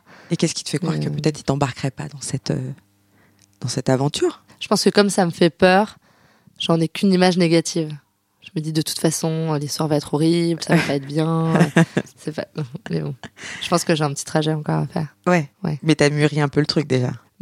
Ouais, j'ai décidé de plus séquestrer mon frère dans la cave. Déjà. Il faisait froid et humide. Mais ouais, ouais.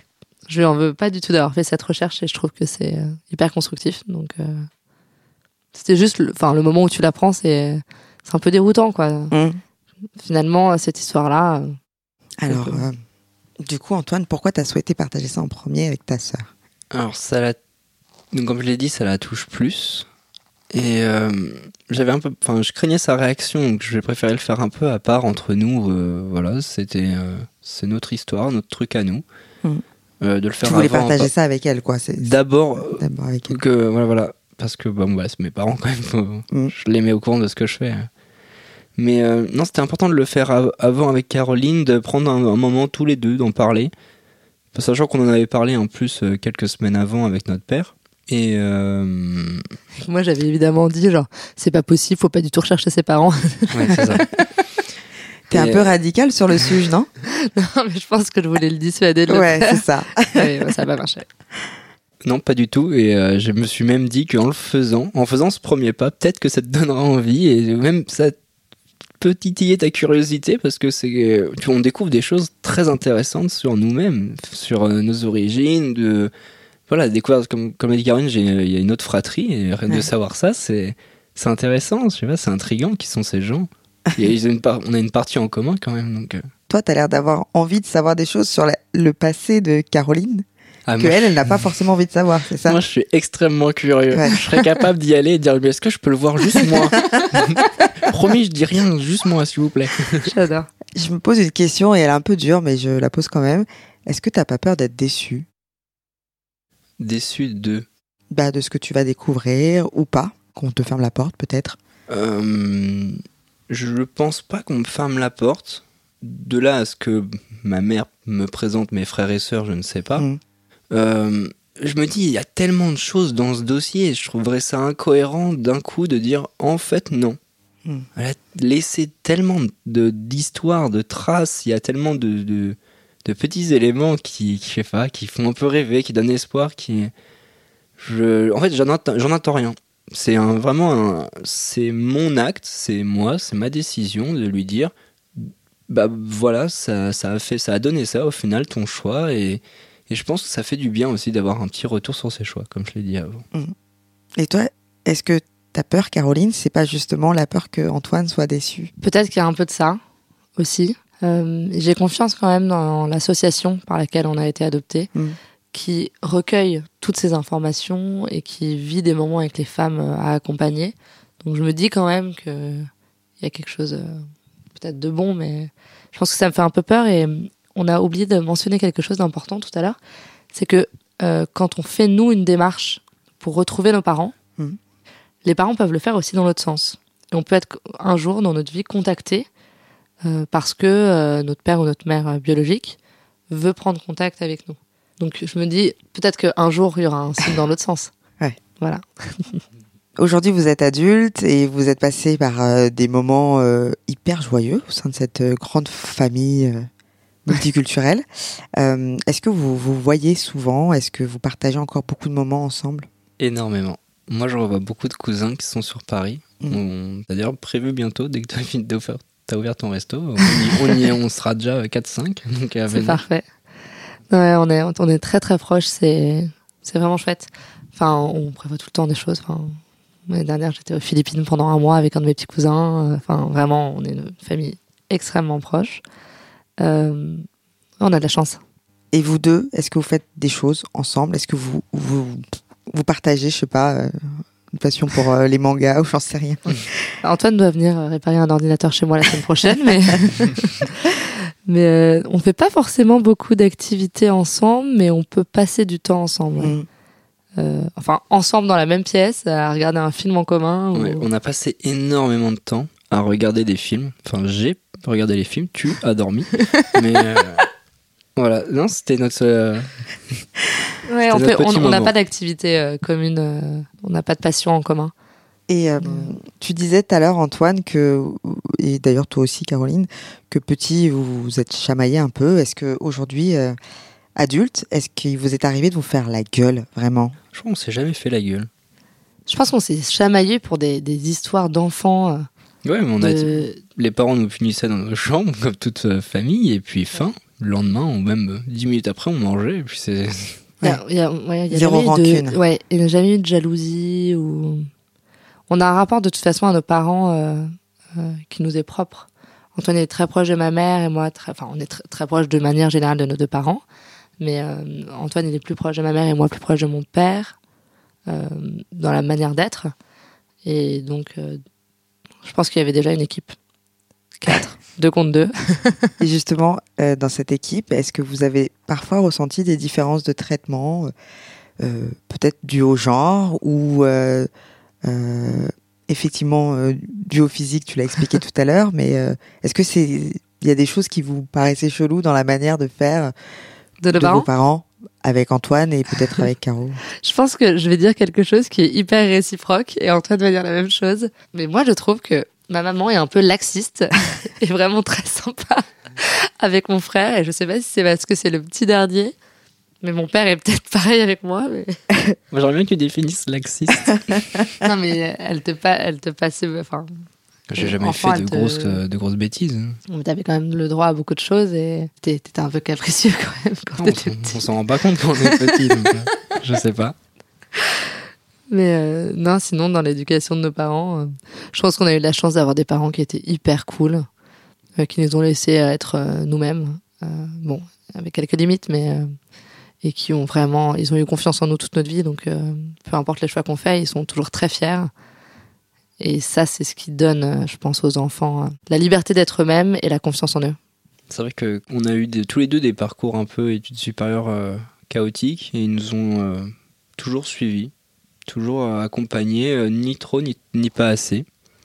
Donc non, on a eu cette chance de- d'avoir des parents qui nous suivent, qui nous soutiennent, quoi qu'on quoi qu'on fasse. Et euh, vous en avez parlé un petit peu au début euh, de notre discussion et un petit peu au milieu, euh, le rapport de votre famille et donc de vous à la religion qui est inscrite dans vos patronymes, puisque vous portez tous les deux le nom de la Sainte Vierge Marie.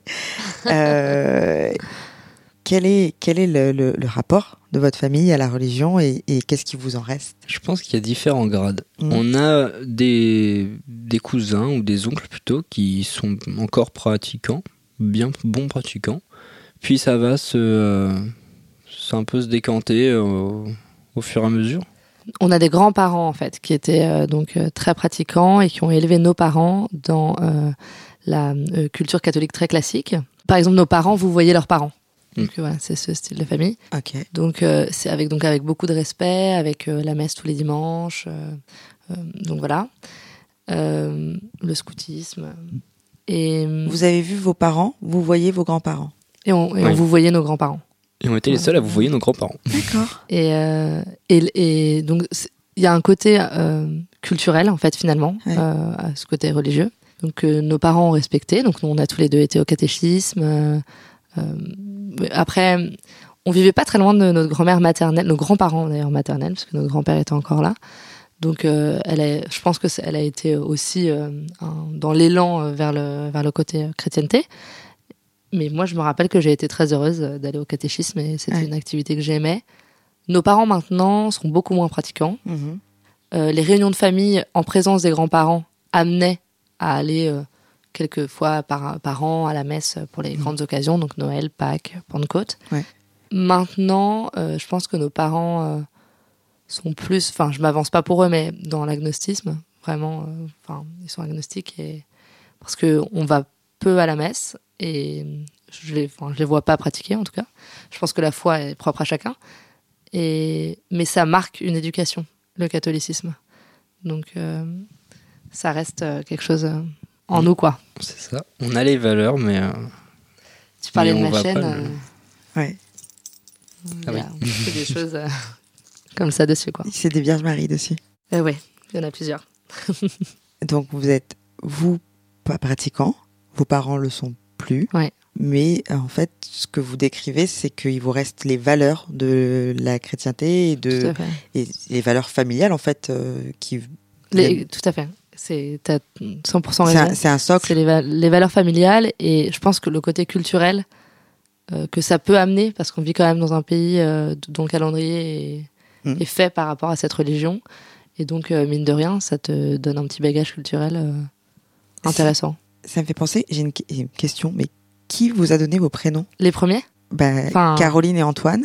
Ça, c'est les prénoms qui vous Ça, ont été donnés par vos, vos parents adoptifs. adoptifs, voilà, Jean-Luc et Hélène. Euh, Marie, euh, j'ai plus tous les noms. Marie, Anissa, c'est vos parents ado- adoptifs aussi. Alors non. En fait, on connaît nos Ah. vrais prénoms. C'est vrai qu'on on oublie des phases hyper importantes. en fait, euh, quand on est adopté et que les parents décident de vous faire, enfin, que vous ne naissiez pas sous X, Mhm. euh, ils ont l'obligation entre guillemets de donner deux prénoms. en fait, non. Ah. Si. Ils ne sont pas. obli- Non, ça peut être une infirmière. C'est ça Bon. aussi qui m'a. Moi, c'est très à genré, donc à mon avis. euh, C'est que moi, je sais que c'est ma mère qui a choisi mes trois prénoms, alors qu'il se peut que dans certains cas, ce soit les infirmières ou, ou d'autres personnes. euh, En fait, la loi oblige qu'il y ait au moins deux prénoms. Parce que ton premier prénom devient ton nom de famille, C'est ça. comme t'as pas de parents. Attends, c'est compliqué. En fait, euh, quand, quand donc tu nais euh, et que, que tu es reconnu, euh, il te faut au moins deux prénoms, puisque ton prénom devient ton nom de famille D'accord. et ton deuxième prénom devient ton prénom. Ok. Donc, Et dans c'est- l'absolu, tu t'appelais Caroline Anissa Euh, donc Caroline, c'est le prénom que mes parents Ah oui. adoptifs ont choisi. Voir. Marie, c'est donc la, bon, la culture. Et donc, dans ma tête, et pendant très longtemps, et dans la tête de nos parents, parce qu'on ne savait pas l'information que je vous ai dit avant, je m'appelais Anissa avant. C'est pour ça que, bon, moi, ça a quand même du sens, euh, mes prénoms. Mais euh, l'autre jour, on a rouvert un dossier et on s'est rendu compte euh, que mon nom de famille était en fait mon vrai prénom. Donc, mes, mes vrais prénoms, et Antoine, tu les connais aussi les tiens, moi, c'est Sarah, Anissa, Inès. C'est mes trois prénoms qui m'ont été donnés à la naissance. J'imagine par ma mère, mais apparemment c'est peut-être une infirmière. Faut aller voir le dossier. Et toi, Antoine, du coup, c'était quoi tes prénoms? C'est Adrien William Denis. Donc ça, c'est ce sont ceux que t'ont donné tes enfin, A priori, ta. Ma mère. ouais. Ok. Et donc, juste pour information, hein, j'en sais rien justement. Donc, euh, ils avaient le choix, vos parents, de vous de laisser, de vous préserver ces prénoms ou de les de les changer? garder ou de les changer. Euh, nos parents, enfin nos, nos parents adoptifs actuels, sont, enfin avaient tous les deux déjà choisi. C'est compliqué. hein. Il, y a, il y a beaucoup de parents, mais euh, avaient tous les deux choisi déjà des prénoms pour leurs enfants. Donc, euh, mais ils voulaient absolument garder dans notre identité Une trace. notre histoire. Ok. Donc, c'est pour ça que Antoine s'appelle Antoine Adrien Marie et toi, euh, Caroline Anissa Marie. Enfin, Ouais. pas mis dans le Marie même ordre, Anissa. mais Marie Anissa. Ça. Ok, donc c'est vachement plus clair. Euh, on apprend plein de choses en fait sur l'adoption, mais c'est. C'est drôle comme dans un- une carte d'identité. Il y a, Oui, il y a beaucoup énormément de, choses. Donc, du coup, le, le seul endroit où il reste une trace de vos prénoms qui, ont, qui vous ont été donnés par euh, vos, vos parents euh, biologiques, pardon, par vos parents biologiques, est dans ce dossier en fait.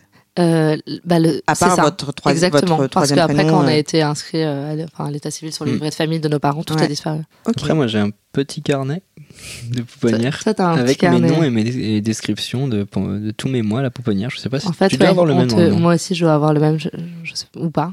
En fait, quand euh, tu vas chercher ton enfant à la, à la pouponnière, donc l'endroit où les enfants passent de 0 à 3 mois, enfin maintenant de 0 à 2 mois, euh, avant d'être adoptés, euh, il y a des, des auxiliaires de puériculture, euh, enfin très attentionnés qui, euh, à ce moment-là, en tout cas, remplissaient des carnets. Donc euh, ce qui, ce qui te permet, euh, je pense, pour quand t'es parent, de, de connaître un peu ton enfant, parce que tu repars nous, quand même avec un bébé sous le bras qui a déjà une personnalité. enfin, voilà quoi. Même nous, on, on se voit grandir et euh, ils, dé- ils dé- ils décrivent nos, comment on, on avance, que nos, si on se tient assis, si Ah on ouais. marche à quatre pattes, si on communique avec les autres, si on rigole, joyeux, machin. Alors, toi, tu l'as lu du coup, ce, ce carnet Ah, moi, je l'ai, je, je- ouais, je Ouais. l'ai- je l'ai relu souvent. Je trouve ça très, très marrant. Qu'est-ce que tu as découvert sur toi? Euh, pas vraiment découvrir, mais c'est rigolo tu de voir. ressemblais à une grosse patate euh, dans Ouais, ouais. C'est ce qu'on a en commun. On a été très gros étant petit. Euh, non, mais non, moi c'était plutôt. euh, J'étais joyeux et, euh, et bien éveillé. Ok. Et toi, tu te rappelles pas avoir vu ce carnet, Caroline? Euh, non, mais euh, c'est drôle parce que maintenant que ce soir on a cette discussion approfondie sur, euh, sur l'adoption, je, me- je me rends compte que je passe à côté moi-même de plein de trucs. Donc il faudrait peut-être que je cherche. J'aurais encore mille et une questions à vous poser, mais euh, je crois qu'on touche à- un petit peu à, la fin. Et, et justement, euh, il y a une partie qui est un peu un, un jeu, en fait. Je vais vous poser des questions. Et l'idée, c'est que vous répondiez du tac au tac euh, la première réponse qui vous vient en tête. Donc, la première question, votre premier voyage ensemble? Ah, le Maroc. ouais. Eh ben, on va faire une pause. c'est votre premier voyage ensemble, le Maroc? La première fois de notre vie qu'on est sorti du, du continent européen. Ouais. Et vous savez pourquoi? C'est un voyage qui tenait à cœur énormément à nos parents. euh, parce que vraiment, l'adoption fait partie intégrante de notre vie et nos parents voulaient absolument qu'on aille au Maroc ensemble euh, parce qu'ils sont fiers et ils sont contents d'avoir des enfants qui ont des origines différentes. Et Et ils voulaient nous montrer aussi euh, bah, le Maroc, nos, nos origines, euh, la culture marocaine, tout ça. Donc, euh, ça aussi, nous. Vous en avez un souvenir? Bah, c'était au Club Med, alors du coup, c'était super cool. Non, moi, je me souviens, euh, place. euh, La Jamel. ça. Place Jamel Fna, euh, je me suis fait agripper et on m'a mis un singe sur l'épaule. Ah oui, ça terrifié. existait déjà. Moi, j'ai un souvenir euh, qui avait été terrible. C'est que moi, j'ai les cheveux très bouclés, euh, normalement. Ça se voit pas là. hein. Oui, c'est un message brésilien. Euh, j'ai les cheveux très bouclés et quand je suis arrivée au Maroc, parce que les femmes sont très belles et très très apprêtées, je Mhm. pense que et en tout cas peut-être que dans la région de Marrakech, elles n'ont pas ces cheveux-là. Euh, J'avais trouvé que des femmes avec des cheveux lisses et, et- et moi c'était vraiment le- la, la, la damnée de toute ma vie euh, d'avoir les cheveux bouclés quand toutes mes copines à l'école avaient, les- avaient les cheveux lisses et quand je suis arrivée au Maroc, je me rappelle avoir été un peu déçue de voir que finalement euh, j'étais encore la seule avec des cheveux bouclés. Attends, mais du coup, et, et quand, quand tu arrives, sur, quand arrives sur, le, sur place, tu te, tu, physiquement, tu te dis il y a un truc? Parce que vous- avez quel âge à ce moment-là? Euh, moi j'avais 14 ans, donc toi tu devais avoir 9 ans? Euh, oui, je dois avoir 8-9 ans. J'étais en Et quatrième. donc, tu t'es un peu comparé aux femmes là-bas? Je pense que euh, je cherchais à me reconnaître dans d'autres personnes. Euh, et notamment dans les traits de visage. Et j'avais euh, remarqué aussi que, mais puisque le Maroc est grand et que les, les styles euh, physiques au Maroc c'est très différent, mais à Marrakech, les femmes avaient plutôt des visages euh, ronds et des formes euh, de nez pas très, fin, des nez pas très fins. Mhm. Et c'est pas du tout la, la forme de mon visage. Et donc euh, j'étais un peu déçue. Je pense que cette histoire de ressembler à quelqu'un, Mhm. c'est quelque chose qui était important pour moi quand j'ai été plus jeune et peut-être encore maintenant. Et cheveux lisses et, et visage rond, j'étais super déçue. C'est foiré, quoi. Et toi. Antoine, est-ce que tu as ressenti ce besoin de ressembler à quelqu'un à un moment? Euh, non, pas vraiment. Euh, je, me, je suis en train de me dire, mais en fait, je me sens pas si marocain que ça, parce que euh, quand je suis allé au Maroc, moi, c'était moi, c'était un pays que j'allais visiter, c'était très intéressant. Alors oui, c'est ma culture, enfin, mon origine Mm. plutôt. Euh, non, j'étais pas spécialement euh, en train de chercher un repère, ou j'étais en train de découvrir un pays. Et euh, il faut dire que la plage d'Amaïfna est dans le vieux Marrakech. Mm. Et du coup, c'est vraiment des paysans. Et donc, moi, j'ai 8-9 ans à l'époque et je vois des enfants qui ont mon âge et qui sont en train de forger des, des trucs. Et moi, j'étais j'étais pas du tout prêt. Et finalement, je suis resté au Club Med. En fait, vos parents, ils n'ont pas du tout fait exprès, en fait, de- d'avoir des enfants qui avaient les la même origine. Ça aurait pu Eh être ben, tout l'inverse. Maintenant qu'on connaît l'histoire d'Antoine, c'est exceptionnel. Ouais. C'est un hasard total. Ouais. Vraiment. Je reviens à mes petites questions tac au tac. Yes. Est-ce que vous avez le souvenir d'une grosse bêtise à deux? Moi, je dirais jardin parce que ça me dit un truc là, un truc qu'on a cassé dans le jardin, on a essayé de le, casser- de le cacher aux parents. Une bêtise à deux Non, j'ai aucun souvenir de bêtise à deux. Même de bêtises tout court, je ne me souviens pas. Antoine était parfait. Je me souviens que tu, que tu m'as enfermé dans le jardin. On a une vidéo à l'appui. oui. Mais sinon, euh, non. Votre première euh, boîte de nuit ensemble Euh, J'avais 15 ans et elle connaissait le vidéo et du coup, elle m'a fait entrer. Trop stylé. C'était dans le sud de la France, ouais. J'étais rentrée avec mon petit frère. Il y a des photos, t'es pas très à l'aise. Je n'ai aucun souvenir de cette soirée. ouais. Mais il, est- il avait pas bu d'alcool. Ah, c'était. Ah ouais. ouais, euh, Moi, oui, mais pas lui. Ok. Il avait 15 ans. d'accord. Euh, la première fois que vous avez vu votre frère ou votre sœur avec un copain ou une copine? Euh, Bah, moi, je suis désolé, c'était avec Luc. C'était le seul que tu nous as présenté. Euh, bah, moi, c'était avec Sarah. je me rappelle plus des prénoms de toutes tes nanas. Merci beaucoup.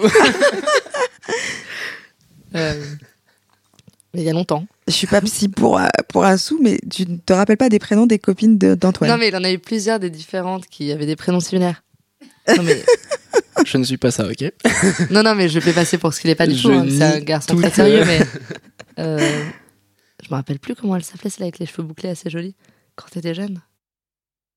Si tu peux être moins flou, ça serait génial. Je sais plus. Elle qui était sortie pendant longtemps quand t'étais au collège. Je ne sais pas, je vais pas dire euh, des. J'adore parce que, en fait, euh, vous le voyez pas les filles, mais il me dit des, des noms. Et ensuite il dit, il n'y a pas tant de prénoms que ça. Bon, c'était Sarah, il y a longtemps. Hashtag où est Sarah C'est ça. Exactement. Et pourquoi t'as dit je suis désolée, mais c'était Luc? T'as dit je suis désolée. Bah, parce que je sais pas s'il y en a eu avant ou si je devais me rappeler de Mm. ceux d'avant ou pas, je ne sais pas. Mais euh, c'est celui euh, qu'on a vu le plus. Et c'était euh, voilà, plus ou moins récent, donc euh, voilà. Et justement, est-ce que, est-ce que vous avez déjà eu du mal à supporter un, ex, une ex J'en sais rien. Je te laisse la parole, Antoine. Sens-toi Euh, libre de dire ce que tu veux. Non, mais euh, nous, euh, bah, quand on a rencontré, euh, quand on a rencontré, quand j'ai rencontré Luc, moi j'étais avec mon meilleur pote euh, dans le salon et euh, on s'est bien marré. Autant euh, se moquer de lui que de rigoler avec lui. Donc euh, voilà, je sais pas. C'est pas très sympa parce que moi je pense que Luc est une bonne personne, mais euh, c'est des questions de- d'affinité. Mais euh, moi je me rappelle pas trop euh, avoir détesté. euh, je trouve qu'elles ont toutes été. En fait, je pense que j'étais tellement surexcitée à l'idée que mon petit frère ait une copine et qu'elle soit hyper sympa et qu'on s'entende bien. Je pense que je les ai toutes fait flipper, grave. Parce que j'étais tu sais la grande sœur euh, qui se pointe et genre salut enchantée Caroline. et Antoine était plus en train de me pousser genre oui oui c'est bon c'est bon c'est bon. Tu confirmes, Antoine? Euh, je me souviens pas euh, d'une rencontre, euh, de les avoir présentés officiellement. C'était plus euh, ah T'es là? D'accord. Parce que souvent, en plus, j'habitais déjà plus chez mes parents et genre, je me pointais en pleine journée euh, un mardi. et là, j'ouvrais la porte. Ah, salut Donc, ouais. C'est un vrai sujet dans ta vie, euh, Antoine. Caroline a absolument besoin de savoir. Si tu veux tout dire ce soir, c'est maintenant. Qui est Sarah? Non mais j'ai pas de, de révélation à, à faire. Bon, pas ce soir en tout cas. Votre plus grosse peur Si je veux le tanner ou, euh, ou pas Comme tu veux. Je suis obligée de la raconter. J'y étais tellement pas, je ne voyais pas du tout de Ah quoi ouais. tu voulais parler. Quand on était enfant, euh, je, la, je la fais courte, hein, mais quand on était enfant, on était en vacances euh, dans le sud de la France, enfin dans, dans le sud-ouest, avec euh, des cousins. Antoine est déjà mort de Oui, rire. c'est parce ça. que- Moi, je rigole, je sais pas encore pourquoi, mais je rigole. Donc, euh, on est en vacances dans le sud-ouest et on dort dans une très grande chambre euh, avec euh, en face à face deux lits de place. Donc moi, je dors avec euh, notre cousine Angéline et Ant- qui a mon âge et Antoine dort avec notre cousin Edgar qui a aussi son âge. Donc c'était vraiment le match parfait pour les vacances. Mm. Euh, et puis bon, le- le- on, bon, on éteint les lumières et Antoine s'endort. Et donc on décide avec les deux autres de faire la blague de l'année à Antoine en, en faisant semblant que quelqu'un était rentré dans la maison et était venu pour nous tuer.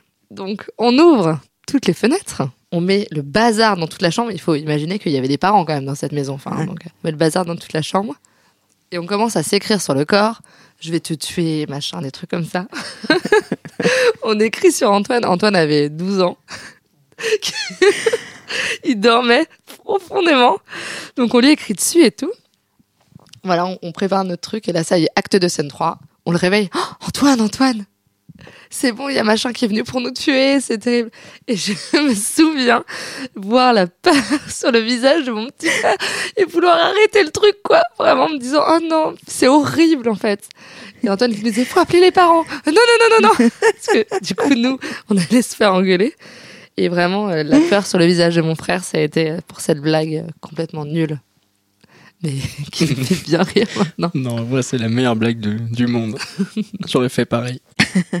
Est-ce qu'il y a un truc euh, que vous détestez chez l'autre? Un bruit, une mimique, euh, une habitude que l'autre fait que vous détestez? Ouais, mais d'ailleurs, il peut la faire au micro et Je la fais très rarement. Ah, mais c'est insupportable. Caroline déteste les bruits de mastication ou de, ou de glou-glou quand on avale de l'eau. Donc quand on est à table, une bonne gorgée, voilà. Une de gorgée, je fusille de regard la personne qui fait ça. Quoi. Mais euh, Caroline a une tendance à montrer ce qu'elle mange très souvent. Donc voilà, ça c'est vraiment répugnant. Ah, dans ma bouche pour l'embêter. Donc, Caroline, tu détestes les bruits de bouche de ton frère Et... Et Antoine, tu détestes voir la nourriture dans la bouche de Caroline C'est vrai que c'est un peu bizarre dit comme ça. C'est Je ça le fais souvent avec de la mousse au chocolat, quoi, par exemple. Est-ce que vous êtes du genre à sortir des dossiers l'un sur l'autre? Constamment, comme on a pu le voir depuis le début. Ouais, plutôt. Même devant vos mecs, meufs Surtout. Ouais. Mais on a un père qui fait ça tout le temps. Ah. Donc, Ouais. on on a le droit à la maison. On atterrit doucement vers la fin de ce podcast et je vous invite l'un et l'autre à prendre le micro seul pour laisser un message à votre frère ou à votre sœur. Donc Antoine va laisser un message à Caroline. Caroline, tu vas sortir de la pièce. Et ensuite, ce sera ton tour, Caroline. À nous deux, Antoine, est-ce que tu as un message à, faire passer? Qu'est-ce que tu voudrais dire à, Caroline? Euh, bah, que je parle pas beaucoup, effectivement. Elle aimerait que je me confie plus. Mais euh, faut pas qu'elle s'inquiète. Que, euh, je, que pour moi, elle compte euh, limite euh, beaucoup plus que, que la relation enfin, qu'on a avec nos parents, euh, tout ça. Le- je lui présente pas beaucoup mes copines parce que le- la fille que je compte lui présenter ou que j'aimerais lui présenter, je, je pense que ça sera la bonne. Vraiment. Donc, euh, donc voilà. Qu'elle s'inquiète pas de pas voir Sarah. Caro, ça suffit, laisse-le tranquille. Merci beaucoup, Antoine. Bah, merci à toi. Caro, Antoine vient de te laisser un message, tu l'auras compris, tu n'écouteras ce message quand tu écouteras ce podcast, à ton tour de lui laisser un petit message. je vais lui laisser un message pour lui dire que je suis hyper fière d'avoir un frère comme lui. Euh, même s'il a un caractère euh, qui parfois euh, m'irrisse le poil, je trouve qu'il est devenu quelqu'un de génial, que je l'aime très fort et que je le soutiens à fond dans sa recherche, que j'ai pu être parfois un peu dur dans mes mots, mais je, soutiens ce qu'il fait et je trouve qu'il est très courageux de l'avoir fait tout seul. Voilà. Antoine, Caroline, merci encore d'avoir accepté de venir vous livrer dans ce podcast. J'ai adoré votre histoire, comme toutes les autres aussi, mais c'est vrai que c'est toujours particulier de découvrir euh, sous cet angle-là, en fait, des gens qu'on connaît ou plus ou moins. Je te connaissais, Caroline. Euh, Antoine, euh, et d'ailleurs, tu m'avais dit, Antoine est un peu. Et, un taiseux, donc je sais pas si ça va le botter. Et en fait, Antoine a été hyper enthousiaste à l'idée de faire ce podcast en écoutant le premier d'ailleurs. Euh, donc encore merci à vous deux d'avoir partagé euh, ce petit moment avec nous. Bah, merci, Fayol. Mm. Ouais, merci à toi. Je trouve que le projet est super et bravo. C'est chouette. Super moment. Salut Antoine, salut Caroline et salut à vous tous qui nous écoutez. Et je vous dis à, à la prochaine pour un nouvel épisode de Bromance. En attendant, vous pouvez nous retrouver sur toutes les applis de podcast. À bientôt.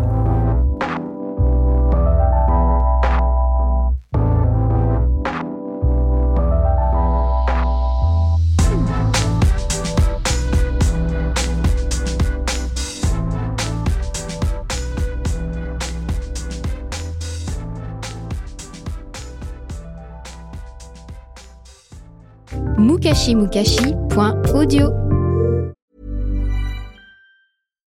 As humans, we're naturally driven by the search for better. But when it comes to hiring, the best way to search for a candidate isn't to search at all. Don't search, match with Indeed. When I was looking to hire someone, it was so slow and overwhelming. I wish I had used Indeed. If you need to hire, you need Indeed. Indeed is your matching and hiring platform with over 350 million global monthly visitors, according to Indeed data, and a matching engine that helps you find quality candidates fast. Ditch the busy work. Use Indeed for scheduling, screening, and messaging so you can connect with candidates faster. And Indeed doesn't just help you hire faster. 93% of employers agree Indeed delivers the highest quality matches compared to other job sites according to a recent Indeed survey. And listeners of this show will get a $75 sponsored job credit to get your jobs more visibility at Indeed.com slash podcast. That's Indeed.com slash podcast. Terms and conditions apply.